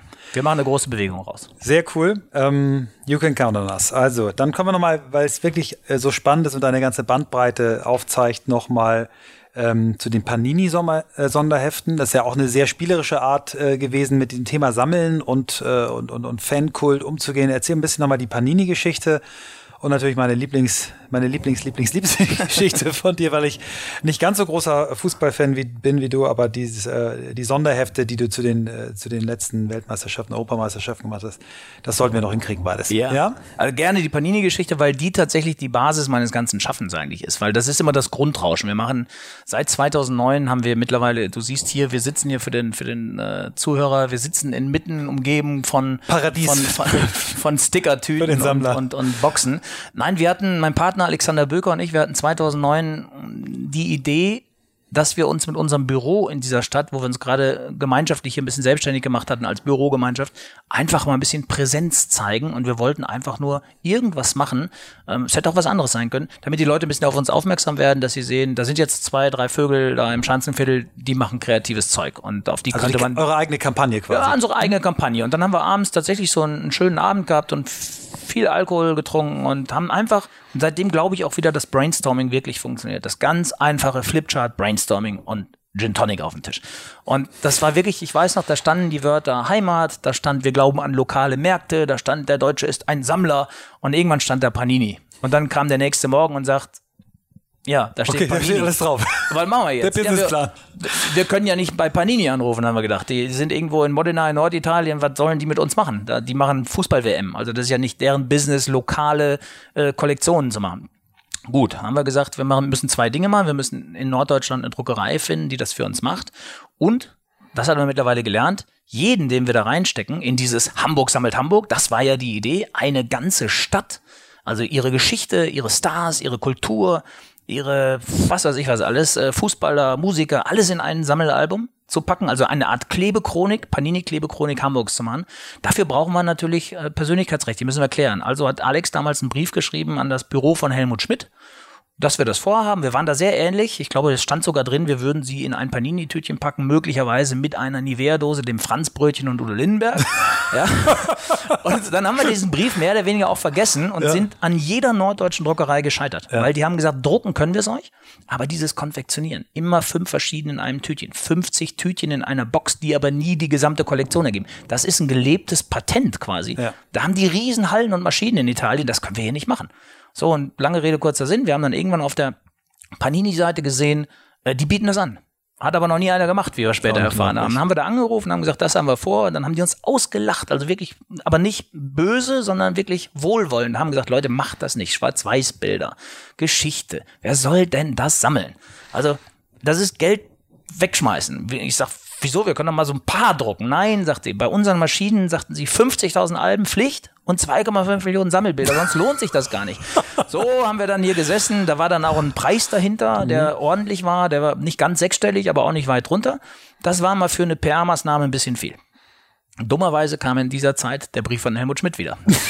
Helmut Schmidt freut sich, Teil dieser tollen Aktion zu sein, lässt er ausrichten und er legt auch schon gleich ein Foto dazu, nämlich das ihn als jungen Polizeisenator zeigt am weißen Telefon, wie er die Sturmflut gemanagt hat.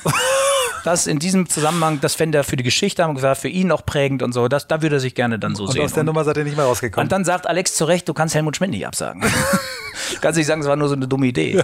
Also haben wir gesagt, dann machen wir es halt. Und dann in der Phase kommst tatsächlich auch du ins Spiel. Ich weiß nicht, ob du dich da noch so genau dran erinnerst. also, Nick an muss doch mal Ja, erinnern. ich glaube, so, möglicherweise war sogar die Grundidee von dir. Das will ich, aber das will ich jetzt nicht machen, nicht sagen vor allen Leuten, dann willst du hinterher noch Anteile haben. oder so. Nein, nein, nein. ich Aber ich glaube, wir haben, ich glaube, wir haben wirklich mit dir gesprochen und du hast zwei Dinge gesagt. Zum einen fandest du das alles sehr altbacken. Du hast gesagt, ihr müsst es volksproduktiger machen. Also du fandest es zu zäh, was wir da so ge- gelayoutet hatten. Es war zu erwachsen, zu äh, Stadtchronik. Ja, ja, ihr müsst es mehr durch die Augen auch der Kinder sehen.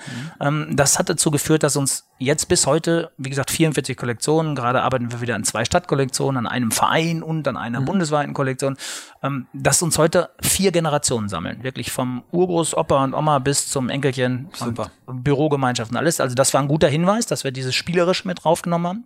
Und dann entstand damals die Idee zu sagen, wenn du eine Sammelwelt machst über den Hafen, über St. Pauli, über den HSV, über die Kultur Ah, ja, und all dieses, dann nimm doch die Marken rein, die Unternehmer, Stimmt, die jetzt erinnere ich mich. Wirtschaftskraft eines äh, einer Stadt und sag, auch das ist eine Sammelwelt von Hamburg. Ja, die sorgen hier für Unternehmertum und die sorgen für Bekanntheit über die Stadtgrenzen hinaus mit ihren Produkten und die sorgen für Wirtschaftskraft und Arbeitsplätze und sowas. Und dann haben wir einfach die Gesamtsumme geteilt. Und ich weiß noch, das waren so knapp 7000 Euro für jeden. Und dann konnte sozusagen Otto, Nivea, die Haspa und all diese Xing und Fritz Cola, wer da alle dabei war, konnte dann Teil dieses Sammelalbums werden, indem sie sozusagen ihren Sticker wie einen Werbesticker bezahlt haben. Du hast uns äh, später Kontakte gemacht, das weiß ich noch, Sch- Schleswig-Holstein, weißt du noch? Schwartau. Ja, ja, genau. Ja, der, Ja, der, das war ein, ein Adeliger, glaube ich, von seinem Namen her. Der hätte das nie gemacht. Das hat er uns auch gesagt. Ich mache das nur, weil der Michael Trautmann das sagt. Und später hat er nachbestellt für alle seine Mitarbeiter. er sagt, cool. das ist ein Riesenprojekt Schleswig-Holstein, sammelt Schleswig-Holstein. Und, und da ist eine Idee entstanden, wo wir, äh, okay, um es abzukürzen, Hamburg haben wir dann 500.000 Tütchen gedruckt. Wir haben diese Partner eingeworben, wir haben alle Rechte geklärt. Ich saß mit Udo Lindenberg im Atlantik Hotel. Äh, Judith Rakers hat äh, später ihre komplette Lilifee-Sammlung gegen ihr Glitzerbild eingetauscht, wie sie mir mal erzählt hat. Also alle haben das auch begeistert mitgelebt. Äh, Tim Melzer hat seinen Sticker immer im Portemonnaie, kannst ihn zu jeder Zeit fragen, wo du ihn triffst. Er hat immer seinen Panini-Sticker dabei und die Leute haben richtig Bock gemacht, äh, Bock gehabt darauf und gehen diesen Weg mit bis heute. Viele sagen, auch die Toten Hosen sagen das kurz von der Briefmarke.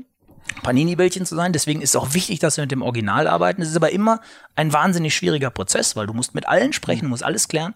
Aber es macht wahnsinnig Spaß und äh, ja, um den Erfolg mal abzuschließen, wir haben damals 500.000 Tütchen da bestellen müssen mhm. und nach zehn Tagen haben wir in Italien angerufen, wir brauchen nochmal 500.000. Und da war die Zeile die hier, Stickernot in Hamburg war die Zeile im Abendblatt äh, und, und auch in der Morgenpost und das war wirklich der Hammer. Es waren auf Tauschbörsen bis heute sind da bis zu 1000 Leute und wir haben zweimal nachgedruckt. Wir haben am Ende 1,48 Millionen Tütchen verkauft. Und du hast mir irgendwann erzählt, es war erfolgreicher als WM-Heft dann oder so in Hamburg, ne? Also ja, nee, nicht als WM nicht, aber es ist vergleichbar mit einer EM so Oder ungefähr. So, also eine richtig ja. funktionierende WM ist natürlich größer, aber jetzt muss man natürlich, damit die Leute jetzt nicht glauben, wir sind da steinreich geworden, weil das war der Lieblingssatz immer im Stadion, wenn ich hochkam, die Kollegen, da kommt der Panini-Millionär, 1,5 Millionen Tütchen verkaufen zum Stickerpreis damals von 50 äh, Cent heißt nicht das auch haben. Also du hast nee, natürlich ja Produktionskosten, du hast den Kioskvertrieb, du hast ja. 50 Prozent eben das Grosso und und und und und. Du hast natürlich auch äh, entsprechende Fixkosten.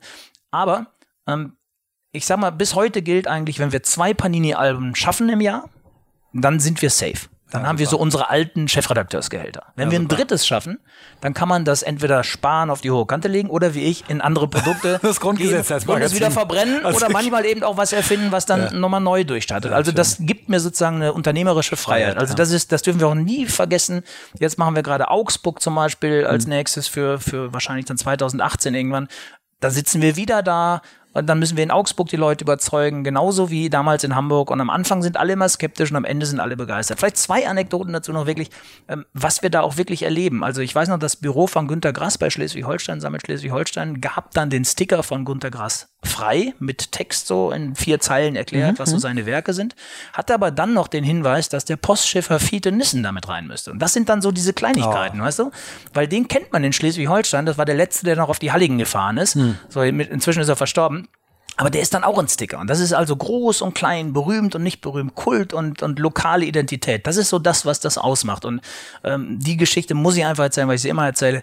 Höhepunkt, und das, äh, damit können wir das dann auch beenden, was Panini anbelangt, war wirklich eine Tauschbörse in Düsseldorf, wo am Nachmittag eine Kneipe in der Altstadt geöffnet hatte und wir hatten so mit 50, 100 Leuten gerechnet. Wir kommen dahin und da war kein Mensch drin. Und dann haben wir uns hingesetzt und haben echt gedacht, der Weg ist vielleicht zu Ende. Vielleicht hat das nur in Hamburg geklappt und in Köln und jetzt klappt es schon nicht. Dann kam der Kellner zu uns und sagt, seid ihr die Panini-Leute? Wir so, ja, ihr müsst da drüben hingehen. Dann guckten wir so, es war wie in so einem schlechten Film. Da hatten die den Saal gewechselt, weil schon viel zu viele eine Stunde vorher da waren. Die waren jetzt alle in dem zweiten Saal. Den hatten sie noch erweitert und die Nachbarkneipe. Da waren bis zu 800, 900 Leute. Das gibt's auch im Internet, kannst du alles sehen. Tauschbörse Düsseldorf. Und ganz zum Schluss, wir hatten echt viele Altbier getrunken am Ende eines berauschenden Tages, kommt eine Düsseldorfer Vorzeige Klischeefrau, also so um die 70 würde ich mhm. sagen, ganz feine Dame, Pelzmäntelchen an und geht Richtung Ausgang mit ihrem Packen in der Hand von Panini-Bildern und da sitzt ein Zehnjähriger ungefähr und ist am Heulen. Und dann fragt diese Frau ihn, junger Mann, warum weinen Sie denn? Ich dachte, mir fällt das Glas aus der Hand. Mhm. Und der Junge sagt, mir fehlt der Dichterfürst. Und dann dachte ich, woher hat er jetzt diese Formulierung. Und dann fiel mir ein, ich hatte geschrieben, Heinrich Heine, mhm. der berühmteste Dichterfürst der Stadt Düsseldorf, seine Werke sind mhm. und so weiter. Er lebte von dann bis dann. Also hat er auch den Text gelesen. Mir fehlt der Dichterfürst. Dann sagt die ältere Dame, guckt in ihrem Stapel und sagt, prima, den habe ich. Haben Sie denn die toten Hosen? Und dann haben die getauscht. Ja, da, weißt du, wenn du das, und deswegen ja, glaube ich, du kannst. 10 und 70-Jährige. Michael, ja. du kannst ein Produkt, und das ist, davon bin ich überzeugt, nie vom Ende her, du musst es vom Ende her denken. Also du, du kannst es aber nicht vom Ende her denken. Also du kannst es nie, ich will es anders sagen, du kannst nie eine Zielgruppe, so wollte ich sagen, du kannst nie vorher eine Zielgruppe bestimmen. Du musst gucken, welches Produkt sich welche Zielgruppe sucht. Stell dir vor, wir hätten bei den Paninis angerufen, hätten gesagt, passen Sie auf, wir haben ja was vor. Das wird in Hamburg dreimal nachgedruckt und später in Düsseldorf wird dann eine 70-Jährige mit einem 10-Jährigen einen Dichterfürst gegen eine Punkband tauschen. Dann hätten die uns für verrückt erklärt und hätten es gar nicht gedruckt, weil sie uns für nicht mhm. zurechnungsfähig halten. Mhm. So, mittlerweile lieben die uns, Wir sind auch jetzt ein guter Geschäftsteil von denen geworden natürlich. Wir machen es jetzt fast zehn Jahre und im Jahr drei bis vier Kollektionen, da drucken wir natürlich auch einiges weg da. Ne? Und also tolle Geschichte und das mache ich mit Alex Böcker zusammen und mit großer Freude. Ja. Also ich werde äh, nicht nachträglich eine Beteiligung einfordern. Vielleicht bringst du mich irgendwann mit einem Bild und der Geschichte in einem Heft unter. In Sehr Augsburg habe ich zum Beispiel studiert. Sehr gerne. Das, da, da machen wir dich rein. Wie so Hitchcock. so ein bisschen, wir bringen dich da so irgendwie Aber jetzt, ich erinnere mich jetzt wieder. Ja. Das war, war ja auch relativ früh, äh, als ich mich selbstständig gemacht habe. Aber ich möchte unbedingt, auch wenn wir jetzt schon die Stunde geknackt haben, äh, glaube ich gleich, äh, oder sogar schon geknackt haben, 54, 74, 90, 14 war für mich das Jahr, wo deine Hefte mich am meisten berührt haben, insbesondere das Sonderheft äh, zum 7.1 oder 1.7. Erzähl doch mal was zu den Fußballheften. Ja, damit das jetzt nicht so Wurmfestspiele werden und die Leute denken, Alter, doch, das ist, er, das, er, er feiert ja. sich jetzt so selbst. Aber ja. es, mir geht's darum, ich will etwas, äh, will ich auch nochmal sagen, mir geht's wirklich darum, dass die Leute was mitnehmen, so wie ich bei, bei eurem Podcast auch von vielen Leuten was mitgenommen habe. Ich weiß gar nicht, ob wir zum Schluss noch dazu ja, kommen, aber mit Hinner Polenski zum Beispiel. Ja. werden wir zum Schluss ja noch erzählen.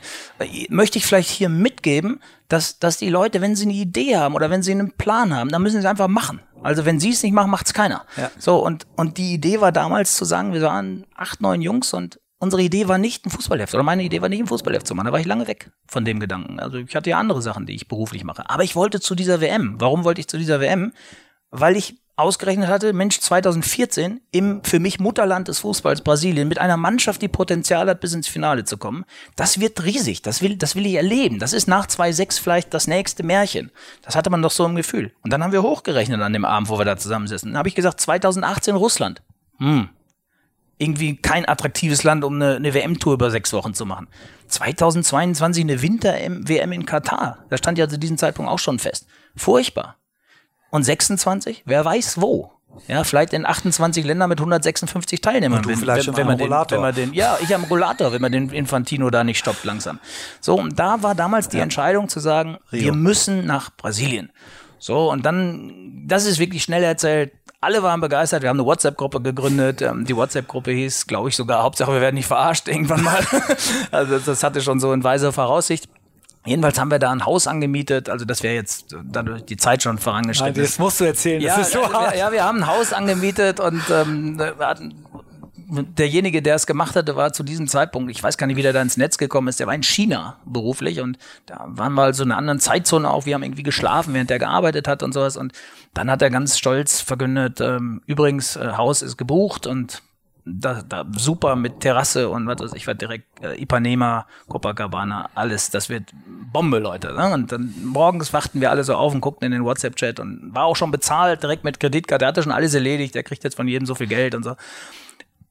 Und der erste hat schon, glaube ich, getextet, das sieht irgendwie nicht koscher aus. Und da standen Flügel drin und da war Kunst an. Und da haben wir gedacht, die lassen doch nicht einfach so acht Jungs aus Deutschland so ungeprüft. Und irgendwie hatte das ein Geschmäckler alles. Und lange Rede. War das Airbnb? Ja, es, es war, glaube ich, Airbnb oder so ein ähnliches Portal, ja, ja. aber dann ist die Abwicklung quasi außerhalb des Portals dann, also hat er sich auch noch rausziehen lassen. Es war nicht ganz schlau, was wir da gemacht haben. Ich sag mal, wir alle zusammen, obwohl es dann in dem Fall der eine war. Ähm, jedenfalls gab es diese Wohnung nicht. Also wir wurden trickbetrügermäßig total verarscht. Das war insofern schade, weil es für einige tatsächlich auch das Budget war, was sie vorgesehen hatten dafür äh, weil es eine Lustreise war, ja, also jetzt nicht so eine, so eine, so eine Reise, wie sie vielleicht für mich bevorstand, der das wirklich auch beruflich und sowas dann hätte nutzen können. Ähm, andere haben dann auch wieder, ist was dazwischen gekommen, andere waren wiederum sauer auf die Leute in Brasilien, obwohl die ja gar nichts dafür konnten. Das war über Osteuropa, über so eine Bande, über ein Londoner Konto. Ich will es auch nicht zu detailliert erzählen. Wir haben versucht, hinterher mit einer Detektei die noch zu kriegen, haben wir auch nochmal Geld ausgegeben, hat auch nichts genützt. Das Geld war komplett weg und wir hatten keine Wohnung und niemand wollte mehr nach Brasilien. So, und dann habe ich halt gesagt, okay, dann muss ich mir selber was einfallen lassen und habe dann äh, mich besonnen und habe gedacht, ich kann doch wieder ein Heft machen, wie damals bei der WM 2006 ein Heft als Eintrittskarte quasi, also als Legitimation, mich dann zu akkreditieren, eine Akkreditierung dann zu bekommen und dann als Journalist einfach vier, fünf Wochen in Brasilien jedes Spiel zu sehen, alleine mit dem Rucksack durch die Gegend zu fliegen da. Und ähm, ja, dann ist das Turnier vorbei und dann war's das. Und das Heft habe ich genannt 54, 74, 90, so ein bisschen den vierten Stern quasi als Mythos schon mitgedacht auf dem Cover. Und es wäre auch bei diesem Heft geblieben, wenn wir nicht Weltmeister geworden wären. Und es hatte sich aber durch meine Live-Berichterstattung über Social Media da unten, es hatte sich so eine Community schon gebildet. Das erste Heft hatte auch schon gut verkauft. Es war sehr hochwertig, es war so im Player-Style so ein bisschen. Und die Leute hatten einfach Bock, mir zu folgen. Und als dann Mario Götze das Tor schoss und der Schiedsrichter das Spiel abgepfiffen hat, da habe ich mein Handy angemacht und wirklich, es ist explodiert. Und da, dann stand natürlich immer wieder drauf, jetzt muss das Heft mit der 14 kommen. Also 54, 74, 90, 14. So, das kam dann auch tolles Heft, wo alle 23 äh, Spieler sozusagen ihren ganz persönlichen WM-Moment äh, mir erzählt haben. Danach habe ich nochmal so ein, so ein quasi, Psychologe würde sagen, ich habe es nochmal verarbeitet, das 7 zu 1, weil im mhm. Stadion habe ich es irgendwie so ja. mitreißend erlebt, aber aber irgendwie brauchte ich da noch mal ein bisschen mit Abstand noch mal einen Zugang dazu. Dann haben wir ein ganzes Heft gemacht, das hieß äh, oder heißt mehr als ein Spiel. Da geht's nur um das Spiel Deutschland gegen Brasilien. Hat Roger Willemsen übrigens auch einen Text geschrieben und, und andere auch wirklich tolle Erlebnisberichte, wie sie das alles so wahrgenommen haben. Mit Toni Kroos auch im Interview, der Mann des Spiels war, mit Dante im Interview, der der Negativmann des Spiels war auf Seiten der Brasilianer. Also richtig tolles Heft. Und jetzt ist daraus ein Verlag entstanden. Also der Verlag heißt Fußballgold.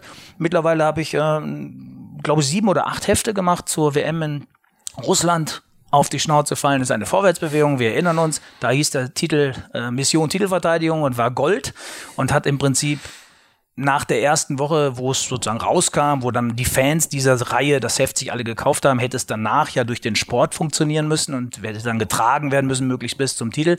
Und durch äh, das Erdogan-Gate Erdogan -Gate und, und äh, und das Aus in der Vorrunde und diese ganzen Negativströmungen und Diskussionen hat das danach quasi gar nicht mehr verkauft. Ja, also das, das sind dann auch so Dinge, da, da zahlst du dann auch wieder Lehrgeld, das ist halt der Sport, das weißt du vorher nicht.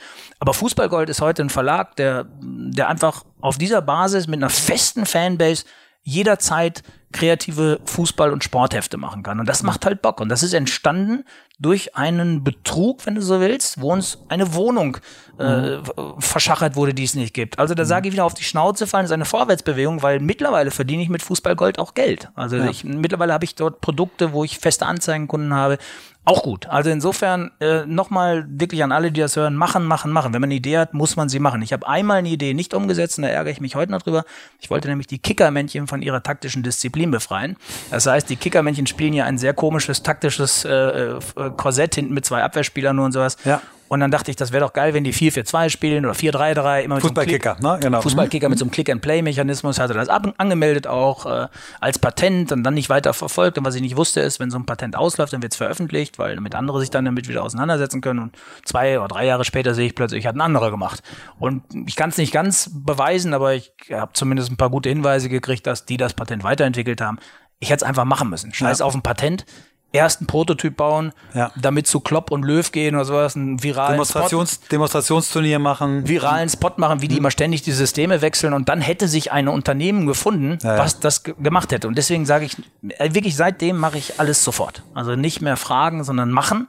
Und dann musst du aber einkalkulieren, dass du manchmal auf die Schnauze fällst. Und damit das jetzt nicht so arrogant klingt, ähm, ich habe auch mal so ein Heft gemacht wie Maskottchen zum Beispiel. Äh, jetzt in diesem Sommer finde ich nach wie vor eines der kreativsten, schönsten Hefte, aber offensichtlich vom Format, vom Cover, vom Inhalt total am Markt vorbei.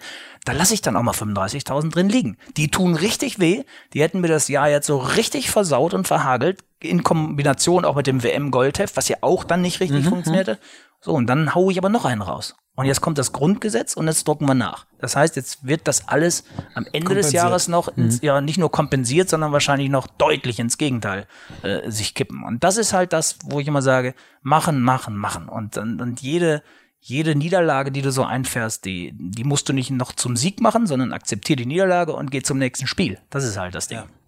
Wir haben vorher im Vorgespräch äh, besprochen, du hast gesagt, pass auf Michael, ich habe ja viele deiner Podcasts gehört, wenn du von mir irgendwie Tools und Tricks, so wie ich mich organisiere, hören willst, da bin ich nicht der Richtige. Das wollte ich nicht. Ich wollte deine Unternehmergeschichte hören und ich finde, finde das, was du hier mitgegeben hast, äh, ist unfassbar viel wert. Das ist wirklich Gold. Ähm, mhm. Ich danke dir ganz herzlich. Zum Schluss vielleicht nochmal, ja, du hast bei uns ähm, äh, einiges gehört, auch kommentiert. Ähm, und das Thema Zen hat dich äh, inspiriert. Erzähl doch mal kurz von deiner Erfahrung und das ist dann, glaube ich, die, das Final Statement und dann bin ich dankbar für deine Zeit. Ähm, das war, ich gucke gerade nochmal nach, weil ich es mir aufgeschrieben habe, da, damit die Leute das auch finden, falls sie nochmal nachhören wollen. Es war, glaube ich, Podcast Nummer 56 von mhm. euch, wenn ich mir, ja, 56 mhm. hier steht's. Das war mit Hinak Polenski, dem damals jüngsten Zen-Meister Ähm, der, der, den, der jüngste deutsche Zen-Meister, ich glaube, ist mit, mit Mitte 20 oder Anfang 20 ist er, ist er weggegangen, hat das alles gelernt, vor Ort in Asien und sowas, ist jetzt zurückgekommen, hat ein Kloster gegründet in, im Allgäu. Und ganz ehrlich, wer diesen Podcast hört und nicht nach zwei Minuten von diesem Mann schon fasziniert ist, und zwar genau das ist es halt, durch die Stimme. Und das macht ja Podcast auch so besonders. Also ich habe den nicht gesehen, ich kannte den nicht, ich habe den zwei Minuten gehört und ich wusste, der Mann wird mich ein Leben lang nicht mehr verlassen. Das habe ich echt gespürt wow. und, und habe den Podcast zu Ende gehört und er sagt unglaublich kluges Zeug also auch über Zen. Also ich habe dann auch gelernt, äh, dieses äh, Kraft und Stille, äh, dieses Nichts, äh, nicht spirituell, keine Vorschriften, aber auch kein Larifari, sondern Disziplin und, und was kannst du mit Zen erreichen und so. Und all diese Dinge, ich kann das nicht so schön ausdrücken, aber ich habe das gespürt, dass das genau das Richtige für mich ist. Ich habe vorher alle möglichen Formen ausprobiert. Ich habe auch mit dieser App mal, die du mal ein paar Mal mhm. gepromotet hattest, äh, auch meditiert. Das fand ich nach einer Zeit nicht mehr gut. Mhm. Das hat mich nicht angesprochen. Ähm, ich bin mal in einem äh, Kloster gewesen, habe Kontemplation gemacht. Das ist ja dann diese christliche Art der Meditation, mhm. wo du mit einem Gebetswort die ganze Zeit arbeitest. Das hat mich nicht angesprochen. Da habe ich gemerkt, das ist mir zu, zu gläubig sozusagen, also es ist zu spirituell. Und Zen, dieser Mann, Hinak Polinski, der hat mich total geflasht und ich habe den Podcast gehört, bin dann auf die Seite gegangen und habe mich, das war glaube ich im Mai, und habe mich angemeldet für November für ein dreitägiges Session. Also so drei Tage richtig hart meditieren. Und ich wusste, in dem Moment, wo ich mich da angemeldet habe, muss ich erstmal trainieren, um da hinzukommen. Ja, weil, weil das schaffst da du 20 Mal am Tag oder so, ne? Also wir haben am Samstag von diesen drei Tagen, am Samstag ging es um 5 Uhr los. Und wir haben 18 mal 25 Ach. Minuten plus noch äh, Gehmeditation plus Rezitation plus Achtsamkeitübung vor jedem Mittagessen und sowas. Und ich bin da rausgegangen und also ich habe das Gefühl, ich bin richtig aufgeladen gewesen und ich werde es jetzt im nächsten Schritt sieben Tage machen und ich weiß, dass Zen für mich genau die Form ist, um bei all meinem Durcheinander, den das Leben einfach so, diese tausend Dinge um einen herum, dass man immer wieder versucht, die Mitte zu finden. Und das werde ich trainieren, trainieren, trainieren. Ich will dieses Kraftzentrum stärken, dieses, diese Mitte haben, diese Konzentrationsfähigkeit wieder kriegen. Und ich wäre nie auf Zen gekommen, äh, wenn ich den nicht gehört hätte in eurem Podcast. Also von daher wirklich vielen, vielen Dank. Und ähm, das kann ich nur jedem empfehlen, den Podcast zu hören. Und wenn er sich dann genauso angesprochen fühlt von Hinak Polenski wie ich, dann vielleicht mal ein paar Videos von ihm gucken, weil der ist auch als Typ noch toll. Und dann möglicherweise mal einsteigen, indem man am Tag mal eine Minute sitzt, mal fünf Minuten sitzt, mal sieben. Mittlerweile sitze ich schon 45 Minuten jeden Tag. Also ich habe mit 25 ist dann irgendwann so die Steigerung, wo du bist. Ähm, das machst du quasi ohne, ohne Leitung, wie das bei, bei Headspace ist, genau. du machst es quasi völlig das, nur aus dir selbst heraus. Ich habe eine App runtergeladen, da ist nur ein Gong drauf. Und ja. dann stelle ich die Zeit ein und jetzt mittlerweile, ich habe lange Zeit 25 Minuten gemacht, das ist so das Minimum, was man morgens machen soll. Je früher, desto besser.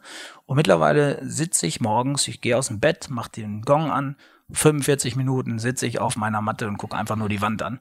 Und das ist so geil. Du kommst so zur Ruhe und das, das trägt dich wirklich durch den ganzen Tag. Und das ist jetzt so ein, ja, so ein, so ein, nach dem, nach dem ersten Session merkst du dann, es haben alle gesagt, geht der Weg weiter oder war es das? Ja, weil es mhm. dann vielleicht zu hart ist. Und zwei aus dem Kurs haben sich jetzt so richtig entschlossen, den Weg weiterzugehen. Also auch dann die nächste Stufe Schülerschaft anzutreten. So, ich bin dabei. Wow. Und ich habe da richtig Lust drauf. Und das, äh, das ist eine große Motivation jetzt auch. Und ich glaube, ähm, wir haben ja viele Dinge jetzt besprochen, aber natürlich haben wir wenig Privates gesprochen, weil ähm, das ist natürlich meine eigene Geschichte, aber ich habe auch, ich bin auch sehr erschöpft, weil mhm. ich einfach viel, familiär auch viel hatte und so mit meinem Vater und mit allen Dingen. Ich hatte noch einen schweren Autounfall, wo mir ein Besoffener hinten rein äh, knallt in die in die Karre mit 180, wo du auch hättest tot sein können. Du kannst mhm. nichts dafür und das Leben von einem Tag auf den anderen vorbei. Das hat auch in diesem Jahr viel mit mir gemacht. Und dann immer wieder noch die Kraft zu haben, auch nach dieser WM, nach diesen Maskottchenblödsinn und sowas diese Kraft zu haben, auch nochmal das Grundgesetz jetzt anzugehen, nochmal was zu riskieren, nochmal rauszugehen, ich glaube, und so weit gehe ich, ohne Zen hätte ich das nicht mehr gemacht. Also ich wow. glaube, die Kraft, das dann noch anzugehen und die Zuversicht, habe ich auch durch die tägliche Meditation jetzt bekommen. Und insofern kann ich das nur wirklich, das war jetzt ein Plädoyer für Zen. Ja. Yes, ich danke dir. Gerne. Ich nehme vor allen Dingen mit, machen ist wie wollen, nur krasser. Ja. Das genau. ist die Zusammenfassung für mich. Ich danke dir unglaublich. Das war eine Stunde 19 und 25 und ich habe mich nicht eine Sekunde gelangweilt. Vielen Dank. Und wenn ich noch einen Satz sagen darf, Natürlich. Werbung muss ja immer zum Schluss noch sein. www dasgrundgesetz.de. Das Lustigste ist auch, dass sogar noch diese Domain frei war. Sehr schön, danke. Gerne.